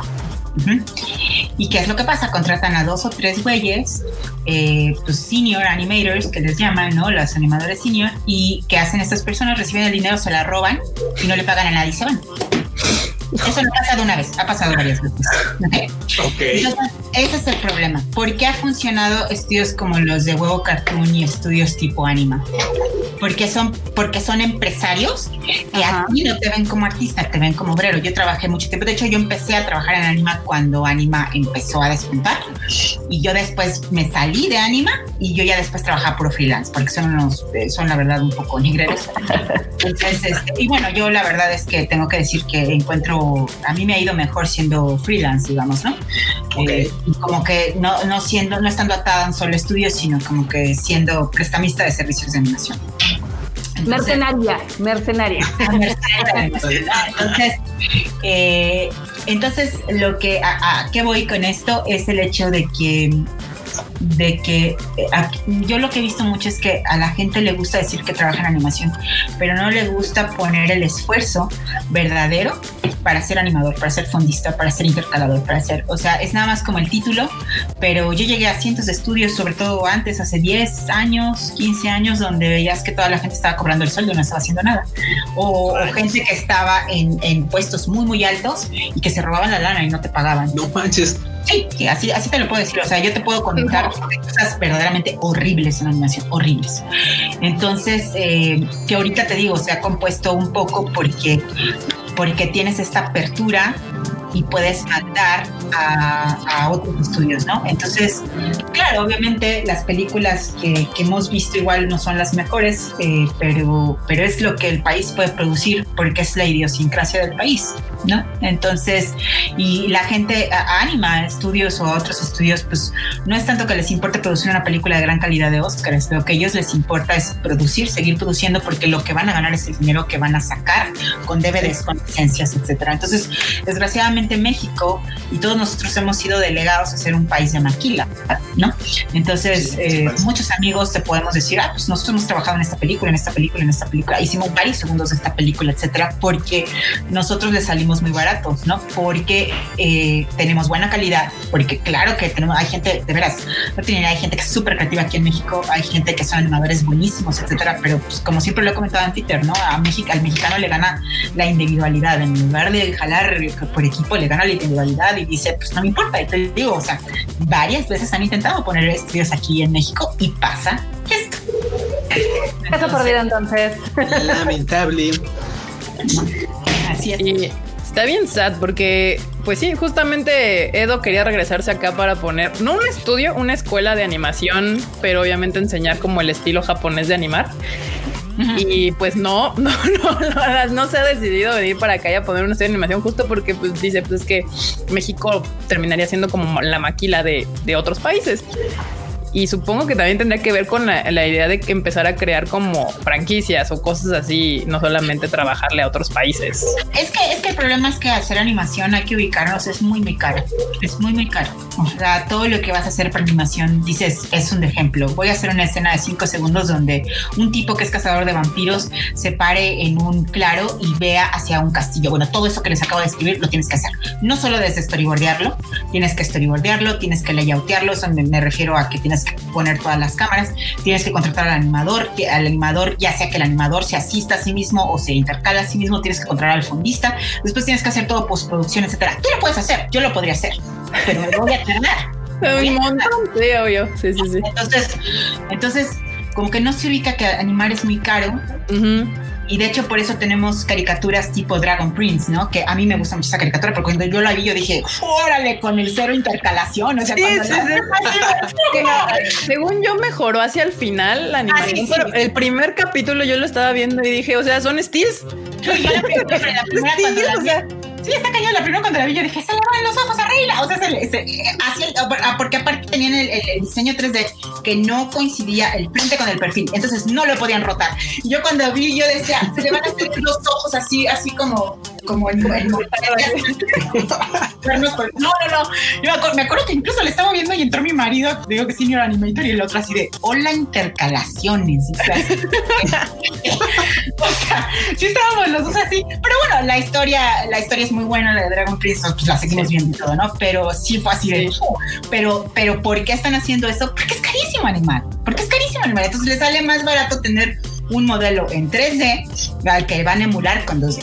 Les corta por la mitad el, trabajo de animación, ¿no? No nada más el trabajo y el tiempo de producción, sino los animadores. En lugar de tener seis para animar un personaje o tres para animar un personaje, pues ahora tienes solo uno. Sí. Wow. Pero sí se nota. Esto, me recuerda muchísimo y muy, muy, muy, muy cañón al, al caso, de que Mono Friends de la primera temporada que estuvo animada con no un peso, como con 14 centavos de peso mexicano. Pero que fue un hitazo porque fue así como de, güey, es que, es que está, es que está, está feo. Me encanta. un poco, la historia. Sí, sí, sí. O sea, muy bien Claro, claro. O sea, pero un poquito como, lo salvó un poquito como la honestidad del producto, creo yo. Digo, a final de cuentas, o sea, o sea, lo importante siempre va a ser la historia. O sea, si una historia es pésima, tú la puedes animar hermosísima y de todos modos no va a enganchar a nadie. Es que siempre, siempre, siempre el público te puede perdonar un mal dibujo, una mala producción, jamás una mala historia. Sí, jamás una mala historia. Entonces, y la prueba es Dragon Prince. Dragon Prince a mí me parece genial. Yo la verdad es como estaba marmota, ¿no? y es que no sé, no sé, o sea, no sé Dragon Prince con cuánta gente se hizo, pero que Mono Friends hizo con cuatro personas. Cuatro personas hicieron que Mono Friends, o sea, hicieron la, toda la temporada de anime, 12 capítulos de 24 minutos. Les tomó un tiempo, como dice, como dice ahora, la neta, pues obviamente no iba a ser fácil, no iba a ser, pero se aventaron todo entre cuatro personas, toda la, toda la, o sea, todo el anime, toda la producción de anime, cuatro personas. O sea, hicieron un Makoto Shinkai antes de Sí, güey, pero fue así como de. Fenómeno. Fue un fenómeno, exacto, fue un fenómeno. Al final fue así como de. Ahorita acaban de mencionar esta, dice Eric Wonghao, dice: hasta el momento la única película animada mexicana que se ha arriesgado, al menos es la película de Annie Bruno. Annie, Bruno, quiero decirles que se tardó casi 14, 15 años en hacerse. Sí. sí. Sí, tuvo muchos problemas de producción. problemas de producción. Este, me acuerdo que tenían ahí un deal con Anima, que querían hacer un trato con Anima. Eh, una, una serie de situaciones que ustedes pueden agarrar y decir, ah, pues sí, es exitosa. Sí, pero ¿cómo llegó a hacerlo, no? Entonces, eh, creo que hay que tener también eso en cuenta. Por eso les repito, de veras, no lo tomen no lo tomen tan a la ligera, de verdad, animar es muy, muy caro, necesitas gente especializada para eso, no solo necesitas gente especializada, pero necesitas gente que lo haga bien, ¿no? De, de hecho, por eso en Japón, o sea, la gente muchas veces no lo sabe, pero en Japón por eso existen los comités de animación. Eso significa que no es una empresa la que invierte en el proyecto, sino es un grupo de empresas que de entrada y de la manera más fácil para explicarlos es, por ejemplo, eh, una empresa de juguetes, que es la que al meterle varo ya se queda con la licencia de los juguetes de esta cosa, y una empresa de la distribuidora, la, la que va a hacer los land merchandise, la que va a hacer los DVDs o lo que sea, y cada todas esas empresas le meten varo al proyecto y es como sale, que es lo que, es lo que, agarran de beneficio, pues digamos que la licencia de internacional, la licencia de juguetes, la licencia de merchandise, la licencia de Japón. Y pues, y a veces hasta hay disqueras en el caso de Open Endings que también dicen, eh, pues yo le meto un varo y ahí pones a, mi artista. Claro, ahí va. Básicamente hacen la vaquera. Exactamente. Básicamente se vende una vaquita para hacer una. básicamente, así tal cual. Y así literal funciona toda la industria en Japón. O sea, de hecho, siempre son comités, desde los proyectos más grandes hasta los más chiquitos, porque sí es algo muy, muy costoso. Digo, hace algunos años, evidentemente esto ya está desactualizado, este, se, eh, se hizo más o menos cuánto costaba cada episodio de anime y estaba arriba de los 100 mil dólares, que ahorita estamos haciendo 2 millones 500 de pesos. Claro, pero estás hablando, estás hablando de un anime donde tiene la animación recortada Ahora imagínate eso a full animation. Sí, no. sí, no. Yo creo que lo que ha hecho Japón muy bien es como que se han especializado en hacer eficiente la animación y que se vea bien. O sea, que no, se vea no, por eso que te digo. No, no, estoy mencionando el hecho de que, ay, estos pobres japoneses. no, para nada. O sea, es, de hecho, de hecho, es hecho cumplido, ¿no? Hacen una muy buena animación, muy linda. Digo, mencionamos ya varios estudios que hacen animación excelente, eh, recortando procesos, ¿no? La saben hacer bien, saben editar bien, saben su chamba, ¿no? Y no tiene nada de malo, ¿no? Pero imagínense, si esa, si esa animación con shortcuts cuesta carísimo, ahora imagínense una full animation, ¿no? O sea, te disparas en el pie. Por eso, por eso Estados Unidos lo optó simple y sencillamente para cambiar todo 3D, porque ellos eh, tienen una gran carrera en hacer full animation, y, pero pues ya no les estaba costeando, ¿no? Ya, ya, no, ya no, era reditable, por eso ahora casi todas las este, sus caricaturas que están pasando en Estados Unidos son como de este tipo de plastos ahí medio. de, plastos. Eh, hay cosas buenas, o sea, así como. De hecho, si ustedes no han visto Dragon Prince en Netflix, véanla yo creo que les va a gustar. Es una historia muy épica. Tiene dragones, tiene elfos, tiene magia, tiene traiciones. Es como un Game of Thrones para niños. Es de uno de los escritores de Avatar The Last Airbender. No es este de, de Brian Connection ni de, de, No es ninguno de los de Bright, sino que él escribió varios pero sí creo un mundo bastante, bastante chingón que yo creo que sí le da la vuelta, al menos en el aspecto creativo, a lo que había hecho dentro de Avatar. Entonces, la animación es horrible. Eh, la primera temporada esa no hay forma de salvarla, pero... la, ventaja es que está tan buena la historia que de veras... Eh, te atrapa. No, te atrapa, neta, ya no estás viendo la animación. O sea, sí, daba, daba, la vuelta el personaje, yo los ojos. Entonces, daba la vuelta. oh Pero ya después ya, ya, ya ni lo veías porque estás tan picado en lo que te están contando, es que no, no podía, te lo juro, o sea, son nueve capítulos, no podía yo, de, no podía ni siquiera pararme, era así de, bueno, otro. está buenísima la historia, entonces vale la pena verlo. Vale la pena. Sí, chéquenla, chéquenla porque lleva tres temporadas, son eh, ocho episodios o nueve por cada temporada. O sea, son menos de 30 capítulos de 26 minutos y tiene muchísima más historia que muchos animes que he visto o muchas otras caricaturas. Entonces, véanla, les va a gustar. Digo, aquí le, hagamos caso a Ale FB porque tiene como 15 minutos preguntando lo mismo que los fondos en Attack on Titan, Aurea. Digo, no sé si la has visto la serie o algo. Ok. Este. Permíteme. Permítese. no me hagas empezar con Attack on Titan. Ah, está, ah, estaba, insiste y insiste, Ale, que quería saber tu opinión. Regresamos a sí. Pero, ¿qué, ¿qué, opinión quiso saber? Perdón, disculpen. ¿Qué, ¿Quieres saber? ¿Qué opinas de los fondos de Attack on Titan? Mira, Attack on Titan se me hace una, una, eh, una serie que visualmente eh, no está mal. No voy a decir que está genial, porque hay cosas que digo, eh, hay cosas en animación que así como que me tiembla el ojo, pero bueno. Pero, pero, hasta ahí se queda. O sea, la historia me parece lo siento, yo sé que Gracias. Gracias. Gracias. No te gracias. Sí, la historia me parece plana. Sí, la historia me parece plana. O sea, yo no entiendo, o sea, es una historia, yo no tolero, o sea, ¿cómo decirles? Déjenme, déjenme organizar mis ideas.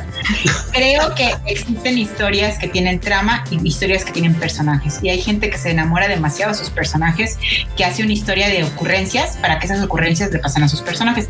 Para mí eso es Attack on Titan. Attack on Titan es una serie donde te meten el dedo en la llaga, donde los personajes sufren, sufren, sufren, sufren, sufren, sufren, sufren y vuelven a sufrir así como ex- excesos Saiyajin, donde no pasa absolutamente ni madres. Lo siento. Creo Entonces, que nunca había escuchado a alguien que me que, que definiera tan bien por qué no me Attack gusta on Attack on Titan. Sí, exacto, es así como sí. Sí, yo- de hecho por eso el otro día que estuvimos que me estaba preparando para ir a los inmamables y que estábamos viendo Robotech, no, no Robotech, no, este Macros. Y me acuerdo que dije, perdónenme chicos, pero The Original Attack on Titan es Macros. O sea, punto. Entonces, y ahí hay unos de mamadas de Attack on Titan. Sí. Entonces, Güey, ahora, no mames, es, es- puta, eso, ese programa de los inamables, güey, seguro estuvo épico porque. Ah, ya me imagino. Las reacciones de la banda. bueno, entonces yo también. Entonces la situación es que, bueno, me preguntas visualmente de los fondos, mm, me parece que están bien. O sea, yo siento que zafa la animación. Hay gente que, ahí tengo amigos que, que les encanta la animación. Mm, Yo la verdad, honestamente, como siento es así de, pues he tenido mejores, ¿no? Así como que... Entonces, este, pues, se, se me hace normal. O sea, no, o sea, siento que te puedo mostrar dos, tres o cuatro series que están mejor visualmente y que aparte tienen historia, ¿no? así de combo breaker. Entonces, Drop the No, mic. lo que les hemos dicho, que mejor vean Legend of the Galactic Heroes, la historia está Mm. mucho mejor. Mucho La mejor. Está muy chida en este remake del 2018. O sea, Ya si esas vamos también de Wit Studio y no es Attack on Titan, vean Vinland Saga, voy a, voy hasta, güey, güey, toda mi vida voy a seguir con el mismo, vean Vinland Saga, vean Vinland Saga. el, proble- el problema yo creo que no es que la gente que ve Attack on Titan no tenga que ver Attack on Titan, o sea, está bien, yo lo comparo como el, el- el punto de tu agarre y dices, bueno, voy a comer una comida, ¿no? Esa comida siendo el anime, ¿no? Entonces voy a comer papitas y voy a comer cordón blue. Bueno, las papitas es Attack on Titan. Coman algo mejor, güey, no mamen, o sea, Sí, o sea, yo, yo entiendo por qué a la banda le gusta, pero es, es papas a la francesa, literal. O sea, Pues, insisto, yo la verdad honestamente siento que hay mejores papas, de hecho. Entonces, te vuelvo a repetir, o sea, yo cuando la empecé a ver, yo así yo decía, ok, bueno, el personaje sufre. ¿Y cuál es el punto? Aparte, aparte de su situación política, que es así, de, pero es que yo hubiera resuelto eso metiéndolos todos al centro, o sea, no, no entiendo por qué están todos de afuera cuando deberían estar adentro, o sea, es así como que, me- me- no sé, me conflictúa mucho. La, la Serie se complica de gratis, digamos eso. Digo, ahorita eh, yo ya tiene mucho que no leo el manga de Attack on Titan. Este, me emociona ver el anime que va a salir porque, pues digo, a ver si está más divertido que lo que leí. Eh, yo creo que mucha gente la tiene en alta estima, eh, pero sí, si ya te le empiezas a rascar, sí ya se ven las costuras, tanto en la trama como en la animación. O sea, eh, yo Güey, lo güey, mucho- Berrota, si le empiezas a rascar, no manches, No, al de tercer béisbol, capítulo güey. ya. Están ahí, güey, encima, güey, y las ves, o sea, ahí parece pelota de béisbol. yo tiene, esa serie tiene rebaba de todos lados. O sea, de- el otro día- esas figuras que de- hacen mal y te quedas así y tienes tú que curarle. El otro día lo definimos bien, el otro día lo definimos bien. Si van a hacer una película que va a resumir tres temporadas, o sea, le sobra mucho, le sobra mucho a esa historia. Hijo, sí, que como que la neta, insisto, tengo amigos que les encanta Attack on Titan. Me acuerdo cuando me senté a, a, este, a, a verla, me acuerdo que me dijeron, ¿qué opinaste? Le dije, ¿quieres que te diga verdaderamente? Pues seguimos siendo amigos. no, es que sí, yo aprecio mucho. Ah, ok, bueno, mira, pues deja, saco una lista y empezamos. Vamos a No empezar. venía preparada, pero No había preparado así, pero. Sí, entonces. Número uno. Número uno, no, no, no, no, no. Le digo, o sea, perdóname, si quiero ver un drama, mejor leo Flores en el ático y tiene más sustancia que esto. O sea, lo siento. Entonces es así como que, vaya. yo, yo siempre he tenido la teoría de que en Attack on Titan, evidentemente como en cierto tiempo, hace 3, 4 años fue el gran hit en Japón, evidentemente las editoriales presionaron para que se alargara más la historia, ¿no? Entonces la- eh, se veía que iba hacia algún lado y dijeron, ¿sabes qué? Métele freno y vamos a meterle un chingo de paja. Pero un Pero, chingo. güey. Eso, pero vuelvo, vuelvo a lo mismo, vuelvo a lo mismo. O sea, o sea, neta, es una historia muy sencilla. O sea, no, no se me hace ni el hilo negro, se me hace como, ¿saben, ¿sabes, sabes qué yo creo? Es simple y sencillamente que la gente se proyectaba pensando que se iba a amarrar lazos así al lado y van a estar saltando como parkour. Para mí es, o sea, neta. Porque, porque de la historia neta es que no tiene nada. O sea, visualmente entiendo por qué les puede llamar mucho la atención. Yo, de hecho, cuando la primera vez que yo entré en contacto con Attack on Titan fue de hecho una parte donde uno de los personajes iba así caminando tipo Matrix, amarrado de unos cables y que se enfrenta con uno de los gigantes. Y me acuerdo que dije, ah, mira, yo creo que quiero ver eso, ¿no? Y me acuerdo cuando yo me senté a verlo fue así de, yo dije, bueno, pues yo creo que para ver monos saltando en cables, pues mejor veo Cirque du Soleil, ¿no? Y ya. es que inevitablemente la verdad es que digo, al menos no sé, qué, no sé exactamente qué momento diste, pero al menos nosotros cuando vimos el primer capítulo dijimos, güey, esto se ve que va a estar chido corte, ve capítulo 2, así capítulo 2 al, al, final de temporada y digo, no mames, qué pedo con esta serie. Está así como de, bueno, así de ¿qué? Si el primer capítulo es, es realmente bueno, el opening eh, eh, eh, que, que sigue pues es realmente bueno, o sea, al menos en ese momento te, te engancha bien machín. Pero después, así como de después se poncha bien feo, se poncha bien feo. Pero bueno, o sea, la neta digo, entiendo también por qué a la banda le gusta, pero Sí, sí. Pero no, no, no estoy diciendo, ay, qué gusto. Bueno, no, sí estoy diciendo, ay, qué gusto. no, o sea, no puedes o sea, o sea, no, no, no, no pasa nada, todos tenemos shit taste de vez en cuando, esa es una realidad. Sí, sí, sí, sí, sí, Yo les recomiendo que vean un video está en YouTube que te explica todas las familias, o sea, te explica que te contactan realmente igual que en Star Wars, el pedo es una pinche familia disfuncional. Totalmente. básicamente. Te digo que no sé, o sea, me llama la atención no saber por qué a la gente le gusta. Digo, a mí no, no me gusta la vi, de veras que la vi. No me gusta criticar algo sin verlo. Me acuerdo que la vi yo así dije, bueno, pues no sé, si, quiere, si creen ustedes que profundidad un personaje sufra, pues no sé qué decirles, o sea, neta. Yo creo que necesitan cultivarse un poco más. suffering, básicamente. Acá. Por eso me gustan las series de cosas felices, güey. Ya ven por qué les digo, si ustedes preguntan, aténganse las consecuencias. Simón, manda, aquí, aquí dice, aquí como el te lo dijo, sin filtro. Acá no nos tentamos el corazón. Pum. La Netflix. La no manches, güey, ya son las 9.58. fuck, ¿qué Ah, ya va a acabar, sí es cierto. Güey, Oigan, tenemos que, dar las, tenemos que dar las notas. no manches, tíndete con, a ver, mamota. A ver, bueno, empecemos con las noticias de la semana y ahorita ya cerramos el, el- Sí, el bueno. tema. A ver, rápidamente. Enden Zero tendrá serie de anime muy pronto. ¿Cómo la ven? Eh, Es, eh, es Bueno, aquí yo tengo una que... Lo dieron rápido. Lo, in- lo interesante de esa de Eden Zero, bueno, de la historia no sé, porque yo la verdad es que no la he leído. Es que Ah. le, dieron muy- le dieron la animación muy rápido, pues, ¿no? O sea, va- tiene poquito que se está, que está saliendo. Ajá. Ajá, entonces como que fue demasiado rápido, quizá, pero supongo que es confianza en el autor de Fairy Tail. Y además al autor se le No sé. salió porque el anuncio lo iban a dar oficial hasta el lunes. Y ese güey lo publicó en su cuenta. De, ese güey lo tiene en su cuenta y fue así como de el punto uno lo unes con el dos y. Eh, ay, qué güey, buena. no manches. Qué bueno Eso lo que es el, autor del manga, porque si no ya se le hubiera armado horrible allá en, la- en Japón. Sí. Pero bueno, otra nota así como Ah, que medio... punto, ¿qué, punto. qué pasó? Y ¿Qué, que qué pasó? Panini, este, por ahí creo que también tiene el, el manga por si le traen antojitos. ¿Ganas? a la ¿Ganas? madre. Sí. Ahí Ahí lo está, ahí pueden está ver. el dato. Ahí está el dato, banda. Chequenlo. Perverso. Y con esto de los lives que están sacando Netflix, Prime y demás, acaba de anunciar Amazon Prime que The Promise Neverland la va a hacer live action. Ah, mira. Muy bueno. Bueno, cual- bueno, bueno. Ama- Sí, de Amazon, todos los live actions posibles, esta no está tan difícil de hacer.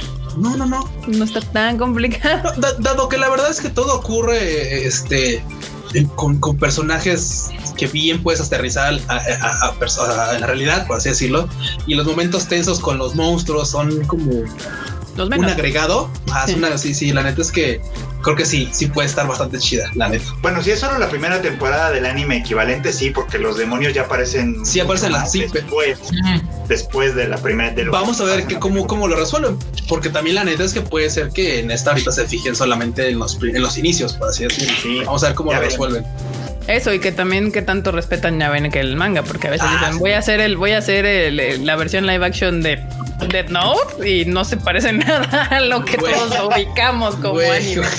Entonces ahí yo, o sea que, bueno, démosle el beneficio de la duda a Amazon Prime, es su No primer de intento. entrada no es Netflix. Es su primer intento de meterse en este show y pues ya, veamos. A ver, no nos defraudes Amazon Prime, please. También se anunció la segunda temporada de Recero, vi que también eso fue un gran así como en Twitter, así, ah, Recero. y aparte, porque es que estuvieron sacando póster y en uno ya sale la bruja y eso así como de güey. Pero no es la bruja, no es la bruja de la. No es, no, no es la de, no, no, no, no, pero pero a final de cuentas dices, bueno, si van a avanzar, o sea, las cosas iban bien. Y es que a final de cuentas sabíamos todos que la primera temporada se quedó mocha porque, pues, literal, como ya sabemos en, otras ocasiones, alcanzaron a la novela ligera. Alcanzaron a las publicaciones. Alcanzaron a las publicaciones, fue así como de, güey, espérate, espérate, espérate, dame unos dos años. Y pusieron a este vato a escribir, escribir, escribir, escribir para que tuvieran contenido para la segunda. Y ahorita creo que el hecho de que se haya pasado un poco les dio como un poquito más de gas. Entonces, pues a ver, a ver qué resulta. Que bueno, sí vi que muchos se emocionaron con esa noticia. sí, bueno. Y también ya ven que va a haber una este, adaptación animada de Uzumaki. Este se publicaron los storyboards de Junjito, sí. Se ve bueno. A ver qué tal les queda. No ha tenido suerte en su salto al anime. ¿Cómo? Que las historias de Junjito no han tenido buena suerte cuando son No es para todo el público. Yo creo que hay cosas que se tienen que quedar en manga. Así como hay cosas que se tienen que quedar en novela. Y digo, algunas quedan perfecto, pero esta no sé. No sé. sí, probablemente sí, o sea, en manga lo vas a tratar de, lo vas a como apreciar un poco más. Pero pues mira, al final de cuentas tampoco me parece que esté mal en anime. O sea, Sí, bueno, ya ven que sacó Crunchyroll como tipo cuentos cortos de Junjito. Ajá, y algunos capítulos me gustaron y otros no. Me parecía que funcionaran muy bien. Pero pues a ver cómo le va a Uzumaki. ¿Quién sabe? acá tengo otras tres notas. Todavía no acabo. Ah, bueno, está bien, Marmota, está bien. ¿Cuál te falta? Pues el nuevo anime de Shaman King que se estrena en abril del 2021, que fue otro de los anuncios que volvió loca a la comunidad otaku, así. Y el anuncio venía con regalo porque Panini en ese momento dijo, espérense, espérense, yo también traigo el manga. ¿Eh? En la edición esta, en la edición esta creo que no sé si es Kansen Van o Aizoban, pero el chiste es que es como en tomos dobles, o sea, no son los 35 volúmenes, sino 17 eh, dobles que va a sacar Panini. Se ve chido, se ve interesante. Está cool a mí me interesa ver cómo van a terminar las portadas, porque cuando hacen eso, efectivamente las portadas modifican. Ah, tienen que modificarse las portadas, justamente. y sí, a ver qué tal. Yo, yo, vi que toda la comunidad otaku juvenil se, se, volvió así como de ¡Ah, Shamaki regresa! Están armando. Ya están como que varias, varios anime que están en, en, proceso del remake, o sea, de, de, de, como franquicias ya medio probadas que están decidiendo volver a sacar entre Shaman King, la de que nosotros conocemos como las aventuras de Fly, Dragon ah, Quest. Digo, eso me, eso me gusta, eso, eso me gusta bastante, pero también es así como de, güey, o sea, están optando ya por, vamos a hacer remakes de lo que hay, porque, güey, ahorita... No, pero bueno, las aventuras de Fly eh, también tenían el problema con las licencias, así que en ese aspecto no, no lo veo tanto como remake, sino como lo veo como una cuestión de justicia divina. y, que no estaba, y que en su momento no estaba completa, además, o sea, sí, sí, sí, sí, King. Bien, qué buen, qué buen término, justicia. Se le está haciendo justicia a las series. Más que remake, se le está haciendo justicia. Va. Tiene razón, porque además creo que eso aplica muy bien para varias de las que les han hecho estos remakes, como Fruits Basket, que también va a ser por primera vez mocha. completa, eh, Full Metal Alchemist, la propia Shaman King. Oye, ¿no podrán meter ahí este Nana? Ya Nana. Que por ya favor. que estamos en esta. Ya que estamos, no, ya que estamos encaminando. Güey, ya que estamos encaminados. Ese es el problema de Nana. Los otros sí tienen final en el manga y el anime ya les va a hacer justicia. Perdón, pero es que no me lo quería quedar, güey. No me lo quería guardar. Tenía que decirlo, pero. Todo, es risas y diversión hasta que anuncien el remake de Naruto. Ahí vamos a saber que ya valió madre. No, bueno. ya no voy a estar vivo para entonces, güey. Digo, este, está muy cagado en eso, ¿no? Porque o sea, hay unas series que están teniendo como su, su, segundo aire con los remakes y otros que quieren literal revivir como la de Ranma, que ahora va a seguir a las hijas de Seishomaru. no, no, no, Inuyasha. No, es Inuyasha. Sí, Inuchacha, perdón. Entonces, este, pues hay de todo. Digo, Fly creo que es la que más emociona aquí a la banda. A mí sí, pero sí, a mí sí. Fly me, me emociona. Son dos generaciones. O, sea, a la banda, los que estamos aquí. La nuestra es de Dragon Quest y hay una generación más joven que está emocionada por Shaman King. Exacto. Bueno, pero de todas maneras, digo, Dragon Quest, eh, bueno, Shaman King tampoco no se me hace mala, pero Dragon Quest me parece que tiene una buena historia y que está padre que la vuelvan a hacer, obviamente que ya tengan resueltos sus problemas de licencia y que las nuevas generaciones conozcan esa serie, porque es buena, o sea, Sí. es buena esa serie, no nada más es porque ahí está probado y quiero hacer dinero, no, que no vería yo a esta tanto como una cuestión monetaria como Shaman King, por ejemplo, yo la vería más como esta cuestión de ya nos peleamos, to- ya, ya nos más bien contentamos, todos somos felices, vamos a hacer algo, entonces no Vamos a hacer varo, perdón, vamos a hacer algo. Ahora hagamos esto bien. Tenemos hambre, hay que hacer algo. Tenemos hambre. Eh, es que nunca hay nada más poderoso que el tenemos hambre, la verdad. Sí, güey, ese meme, ese meme hace justicia también a, a las acciones de varias, varias este, estudios de animación y varias gente, güey. No, uno, se puede acostumbrar a muchas cosas, entre ellas a tragarse el ego, pero no comer, no muchos. El ego no alimenta. Exacto. Güey, eso está probado. Acá estaban Vamos, ahora, diciendo. sí, ahora sí date con tus notas. A ver, vamos a Ok, bueno, les cuento que en países que les vale pito o tres metros de dick el COVID, este, pues ya Tokio dijo, ¿saben qué? Ya vamos a levantar todas las restricciones y ya van a abrir los conciertos, recintos. Güey, ¿ya sí? ¿Ya viste el comercial? 9 de junio. ¿No viste Buena el comercial de, de Yokos o de, de, de, este, de Tokio Disneyland? Donde entraba alguien así y todos le decían bienvenido, bienvenido, te extrañamos, qué bueno estás de vuelta.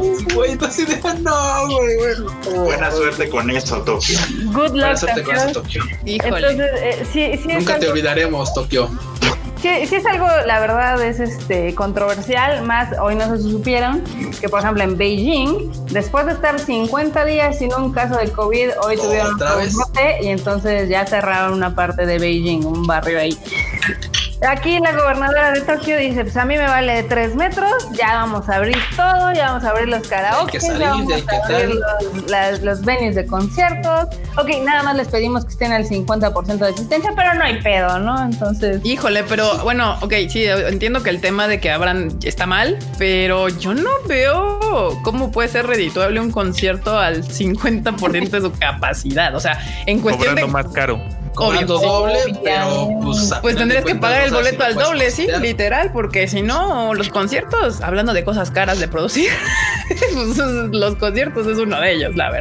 Digo, para los que no supieran, este, por ejemplo, ahorita los venues en Japón nada más están limitados a 100 personas. Entonces, ok. el 19 de junio ya pueden entrar mil personas. Y a partir del 10 de julio ya pueden irse a full, que son 5 mil.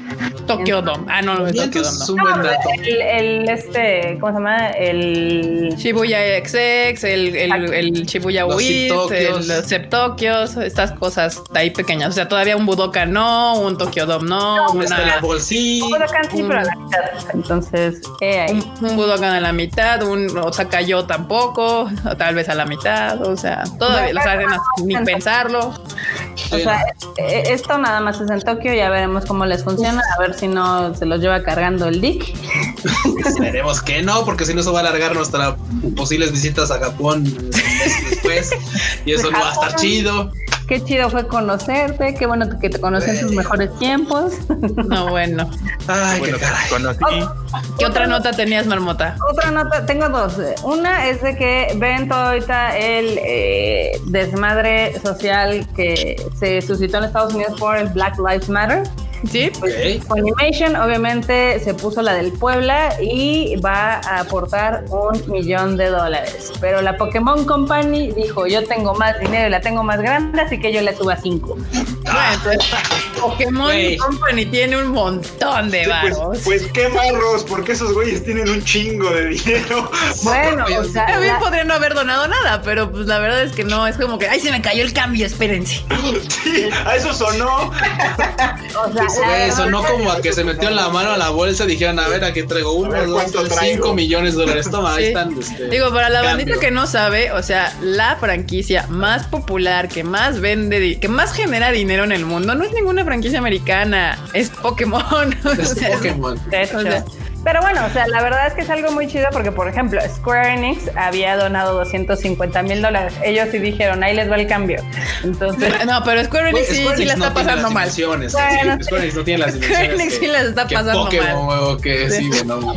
Sí, no, de hecho, hasta creo que está como a la par. O sea, sí, sí, Pokémon sí se puede así sacar 5 millones de su, de su Pokémon Money. Así, ay, tenga, se me cayó.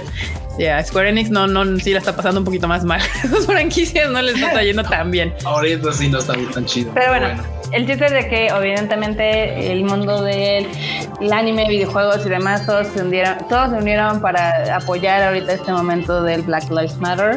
Entonces eso está bonito. Está bonito cuando las empresas se comprometen. Ya sea que lo hagan por convicción o que lo hagan por branding. Por reducir impuestos. No me importa, pongan varo y ya. Pongan varo, sí, bueno. Ahí no nos importa tanto, la verdad. Y pues una de las noticias más chingonas esta semana fue evidentemente el, la revelación acá del PlayStation 5. Ah, sí.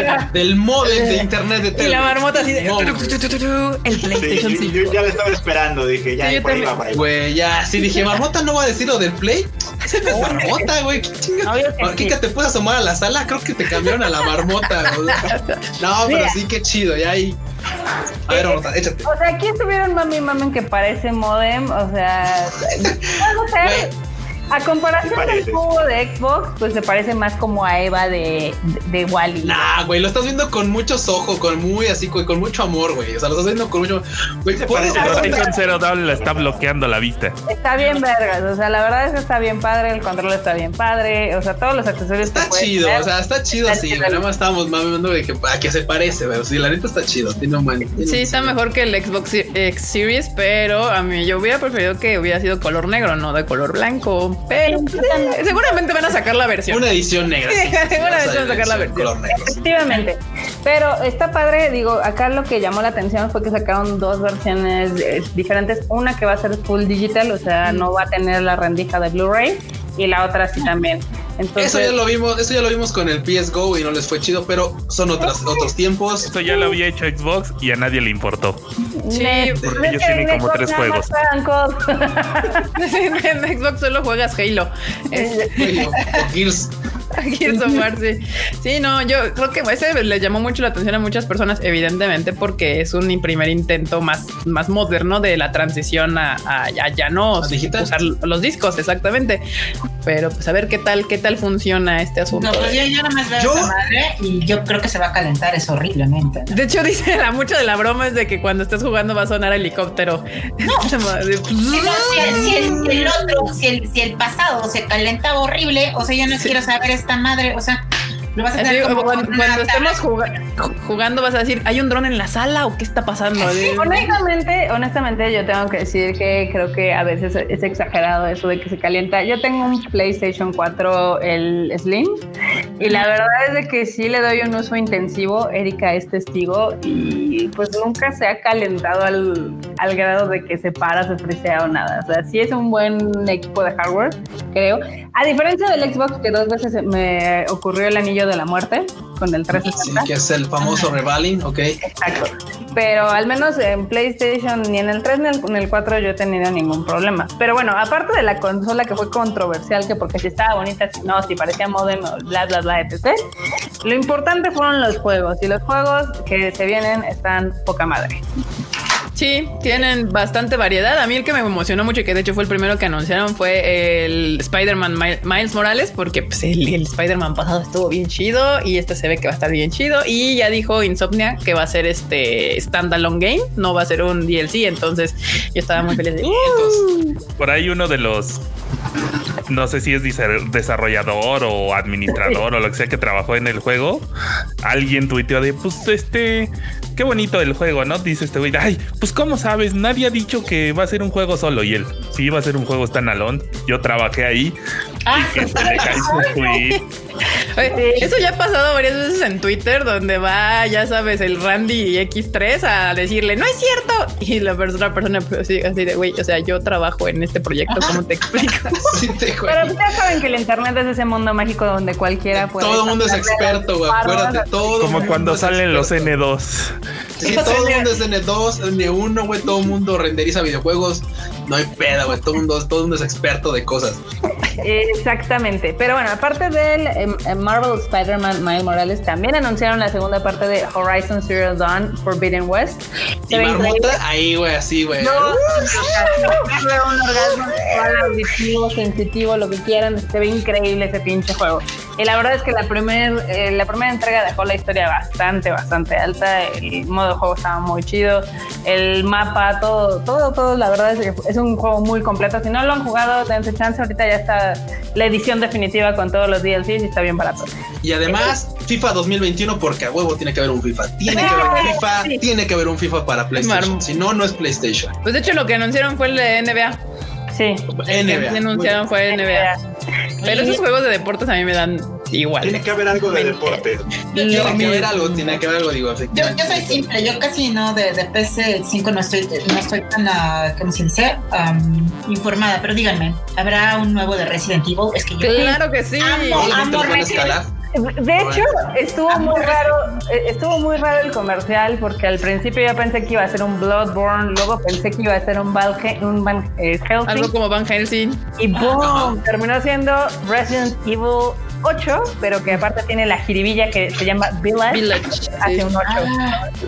Sí, tiene otra vibra bien rara porque no ves zombies, sino parecía como brujas, demonios, hombres, lobo raro. O sea, no salía. Es una cosa muy extraña, pero se ve como que tengo ganas de jugar. Eso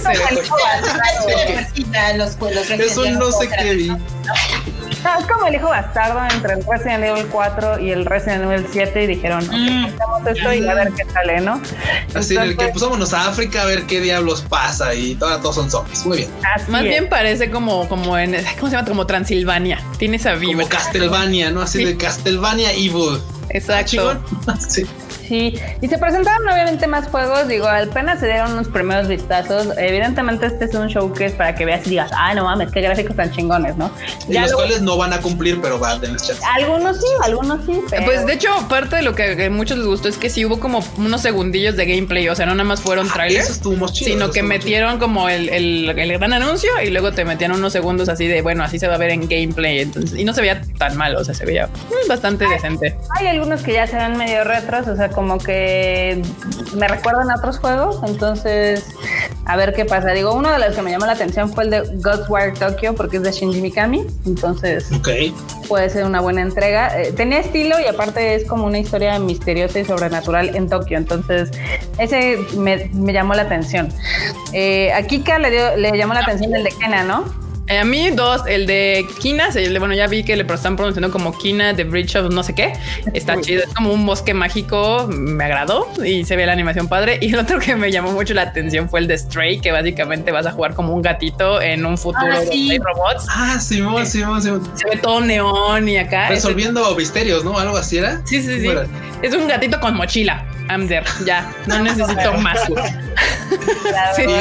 Hay títulos para toda la banda sí, aunque todavía evidentemente pues apenas son como las primeras impresiones de que te dicen, ah, pues este juego va a ser de suspenso, este va a ser de deportes, este va a ser de carreritas, ¿no? Entonces, pues hay que ver cómo se desarrollan. Muchos van a salir en diciembre en teoría, en la temporada de Holidays.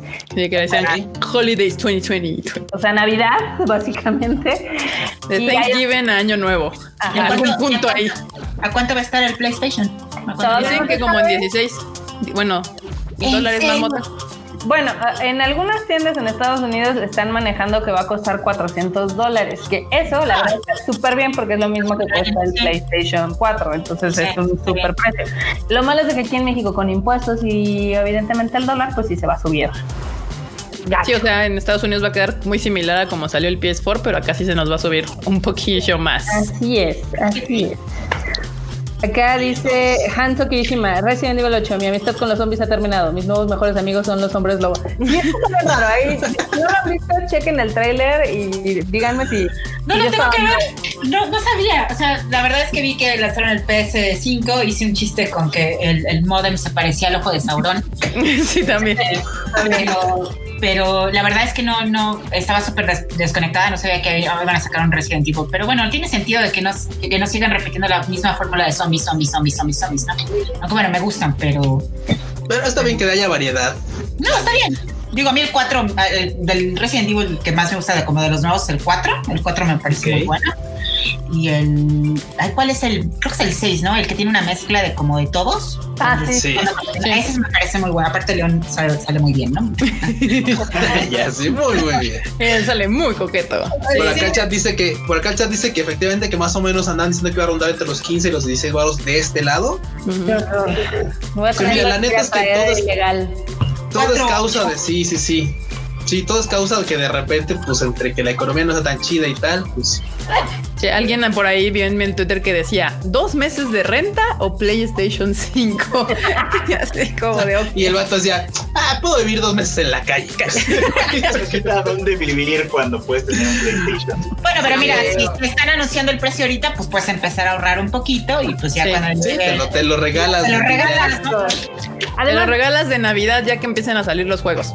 además que se tranquilicen un poco. O sea, sí, o sea, están anunciando juegos muy chidos, pero usualmente se tarda un año en hacer como toda esta transición de todos los videojuegos a software, hardware.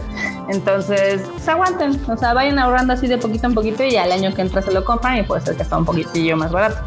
Probablemente sí. A nuestro cuate Chris no le gusta ese comentario. Él va a No, rascar la ese va a agarrar. Ah, yo sé, lo hace a la chingada. Deme dos. Dime dos para más placer. Muy bien.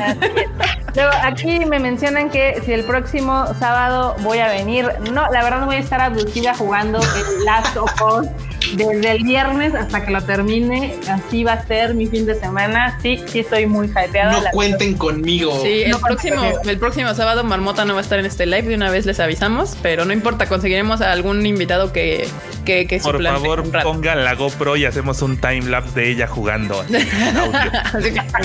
No, a mí, de hecho me han dicho varios que por qué no hago un stream o algo. Te vuelves. Sí, marmota, sí. ¿Por qué no? Pues es porque para mí jugar videojuegos es algo como muy personal y necesito como meterme en la historia y demás. Entonces, no podría estarlos entreteniendo. O sea, estoy así. Erika, cuando me ha visto jugando, o sea, sabe que me desconecto y estoy, ah, maldita sea, me llevas a ver. Ese es el Eso es encanto. lo divertido, Hay un montón de streamers Güey, japoneses Todos que hacen hacemos lo eso. mismo, ¿eh? Todos hacemos lo mismo así de que estamos jugando, inventamos y decimos, o sea, eso es No me van a creer, No tienes que usar la fórmula del Rubius, ¿eh? Sí, no, es estar lavando la gente, güey. Tú puedes estar viviendo el videojuego y la gente viviéndolo contigo. O sea, punto. Igual, no quiero que me vean llorar. O sea, yo sé que este juego me va a destrozar. No quiero que me vean llorar. No quiere que sepan que tiene sentimiento. Así de yo, yo soy la ruda en este team, no me pueden ver llorar. Me ven llorar. Está bien cagado. La verdad es que yo siempre he tenido fe a Naughty No Dog. manches, Dorota, muy bien. Y, o sea, mucha gente está de que, ay, que no mamen este, con las filtraciones que hubo. Y yo dije, Sí, güey, sí, o sí. sea, es un estudio que respeta muchísimo su trabajo, que tiene uno de los equipos más chingones de animación, de coding, etc. Evidentemente van a entregar un producto súper chingón. Si te gusta o no te gusta la historia, eso ya es independiente. O sea, porque pues, es la historia que ellos te quieren contar, ¿no? Entonces, y ahí. Entonces, sí, sí quiero como quiero darme mi tiempo así, ver cuánto Muy bien, tiempo. Marmot, muy bien. Dice Eric Cole que te queremos ver llorar. El Tadaima es sin filtros. Pues sí, pido- ¿Qué van? ¿Qué pedo con la banda? Ándele. Mira, Arriba los sentimientos, Marmota. Blanca dice, hola, soy Marmota y soy chica gamer. No, ¿saben qué? O sea, a mí no me gusta que me digan chica gamer. O sea, yo llevo jugando videojuegos. Sí, no les, eso no les patea. quiero decir desde que salió el Nintendo. O sea, yo una de mis primeras consolas fue el Atari. Luego fue el Nintendo. O sea, tengo demasiados años jugando videojuegos. Como para que te digan que te estás subiendo un mame totalmente Sí, no, no, no, absurdo, o sea, güey. Sí, chica sí, sí. gamer, chica gamer. Sí, a, mí, a- a mí también me molesta. A mí también. Y, y espero Sí. el tweet de yo era gamer cuando tú te estabas sacando los mocos. Güey, o sea, es que mucha gente te, te- te quiere molestar, pero pues ah, por lo menos yo creo que las tres aquí presentes, o sea, yo mi primer videojuego también fue el, creo que era el Atari, ¿no? Era el que solo tenía como una palanquita y un botón rojo. Y Sí, Sí. sí, Sí. sí. Sí, ese, no fue mi primer consola y luego el, el, el gris, el NS, el Nintendo S, NS, el, el gris. Sí. El gris. Ajá. Esas eran las primeras consolas, morros, y ahí jugábamos. Yo estoy bien feliz, entonces, ¿qué? A mí, todavía me tocó, a mí todavía me tocó la primera, la que era la Intellivision. Yo jugué en el Intellivision. Pasaste.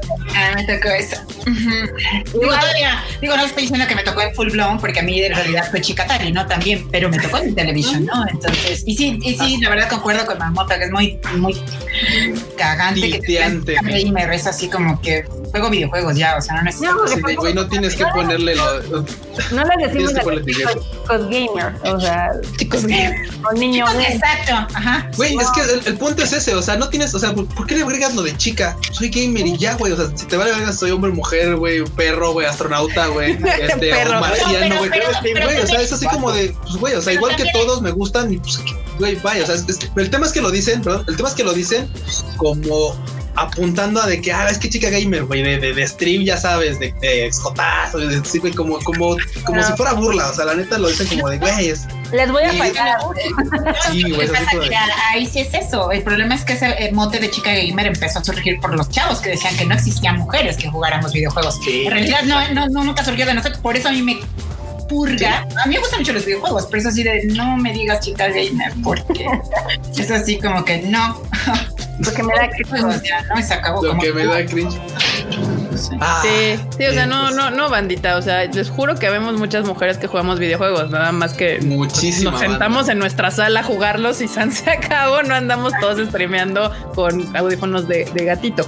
Pero pues muchas, muchas, muchas, muchas. Entonces ya. Exacto, y, y como me estoy preparando mentalmente para que ese juego me destroce, ahorita estoy terminando otra vez The Last of Us en el último nivel que me faltaba, que era el Grounded Plus. Entonces, ahí vamos, estamos, estamos listos para el próximo fin de semana y el maratón para. Eso es todo, banda.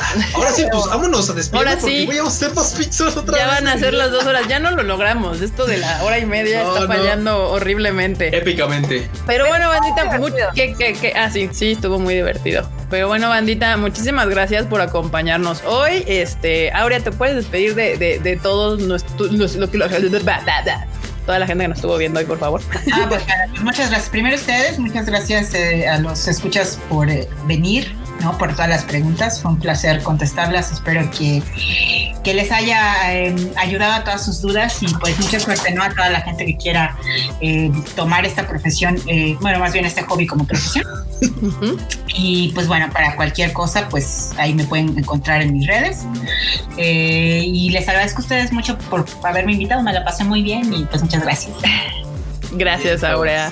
Y ah, bueno, ahí están las redes sociales allá abajito de Aurea, es Milos Flaca, por si la quieren seguir en Twitter y Instagram, ahí la pueden seguir. Y bueno, Marmota, a ver, vas, Marmota, antes de que te sueltes a chillar toda la siguiente semana.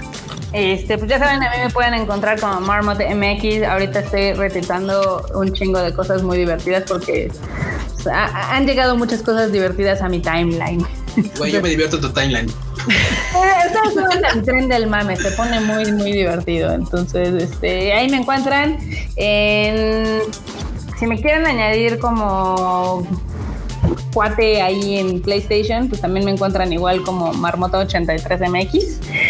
Ahí podemos, si quieren, comparar ahí trofeos o juegos y demás. Sí, ahí, ahí nos fuimos acá, así, plaquear, así. Mis trofeos. Exacto, pero por favor sean de, nivel 10 para arriba. Ah, elitista la marmota. Esto es como el preu de mándenme currículum todos los que quieran y tú así de, del 10 para arriba. O sea, Lo digo de mame porque, o sea, conozco a muchos que son reviewers de revistas de videojuegos y que tú te metes a sus perfiles y tienen así 5, 8. Y yo, uy, te hace falta horas de vuelo, chavo. ay, no, bueno. A ver, bueno, hablando de Freud y su currículum, vas, Freud, despídete de la bandilla. Banda, muchísimas gracias por acompañarnos en este, eh, pues, en este, en este sabadito de, ta- de Tadaima. Muchas gracias, Aurea. La verdad es que yo no participé tanto en esta conversación porque estaba yo así casi tomando notas de todo. Fue muy, muy interesante. Me gustó muchísimo todo lo que, todo lo que compartiste. Espero que también a la banda que nos, que nos vio y que nos va a escuchar en este formato podcast también le interese mucho eh, pues lo que se compartió hoy, que la verdad estuvo bien chido. Ya, ya saben, a mí me encuentran como Freud Chicken en Twitter, Instagram, TikTok. Si me tienen en Twitter, me pueden agregar también al de Nintendo y luego me pasan cosas en Animal Crossing, que es lo único que yo juego ahorita. Estás viendo vicariamente a través Ya de- vende y compra nabos. el Está bien, está chido, está bien. Qué bueno que le entró al mame. Me parece Pero, muy bien, Fred. Ya, ya cuando vas a empezar a dar terapia ahí en el Animal Crossing. ¿A qué? Terapia. Este, terapia. Terapia, Cuando, terapia. cuando, te- cuando tenga los muebles, está difícil. Cuando tenga muebles. No, Ya. no. A ver, Cubas, despídete de la bandilla.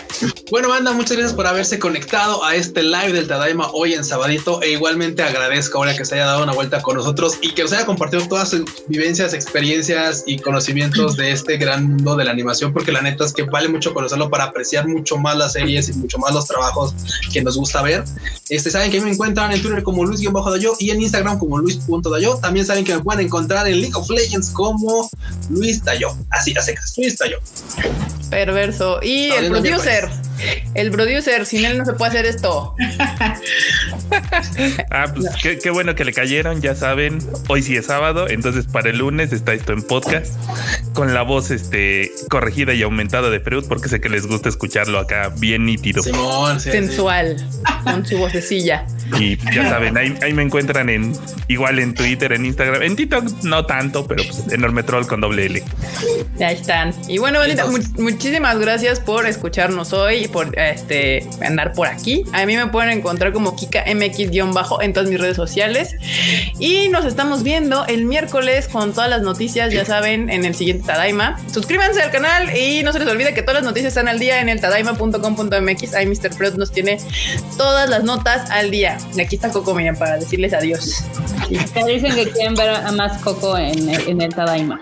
Es que Eso luego no se deja, encanta, le encanta echarse aquí abajo, pero pues aquí se las enseño un ratillo. Si quieren ver a más Coco, pueden seguirme en mi Instagram ahí. Ahí pueden ver mucho a Coco si quieren. ¿eh? O sea, no hay problema.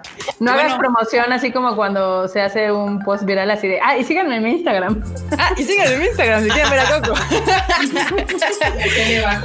Ah, no manches. Ah, vale. también, eh, eh, por favor, eh, no salgan de sus casas todavía, no hay nada bueno. Por favor, banda. 15 ha días sido un caos. ¿Ya? Guárdense. Estamos viendo pronto. Bye, chicos. Suscríbanse al canal. Bye.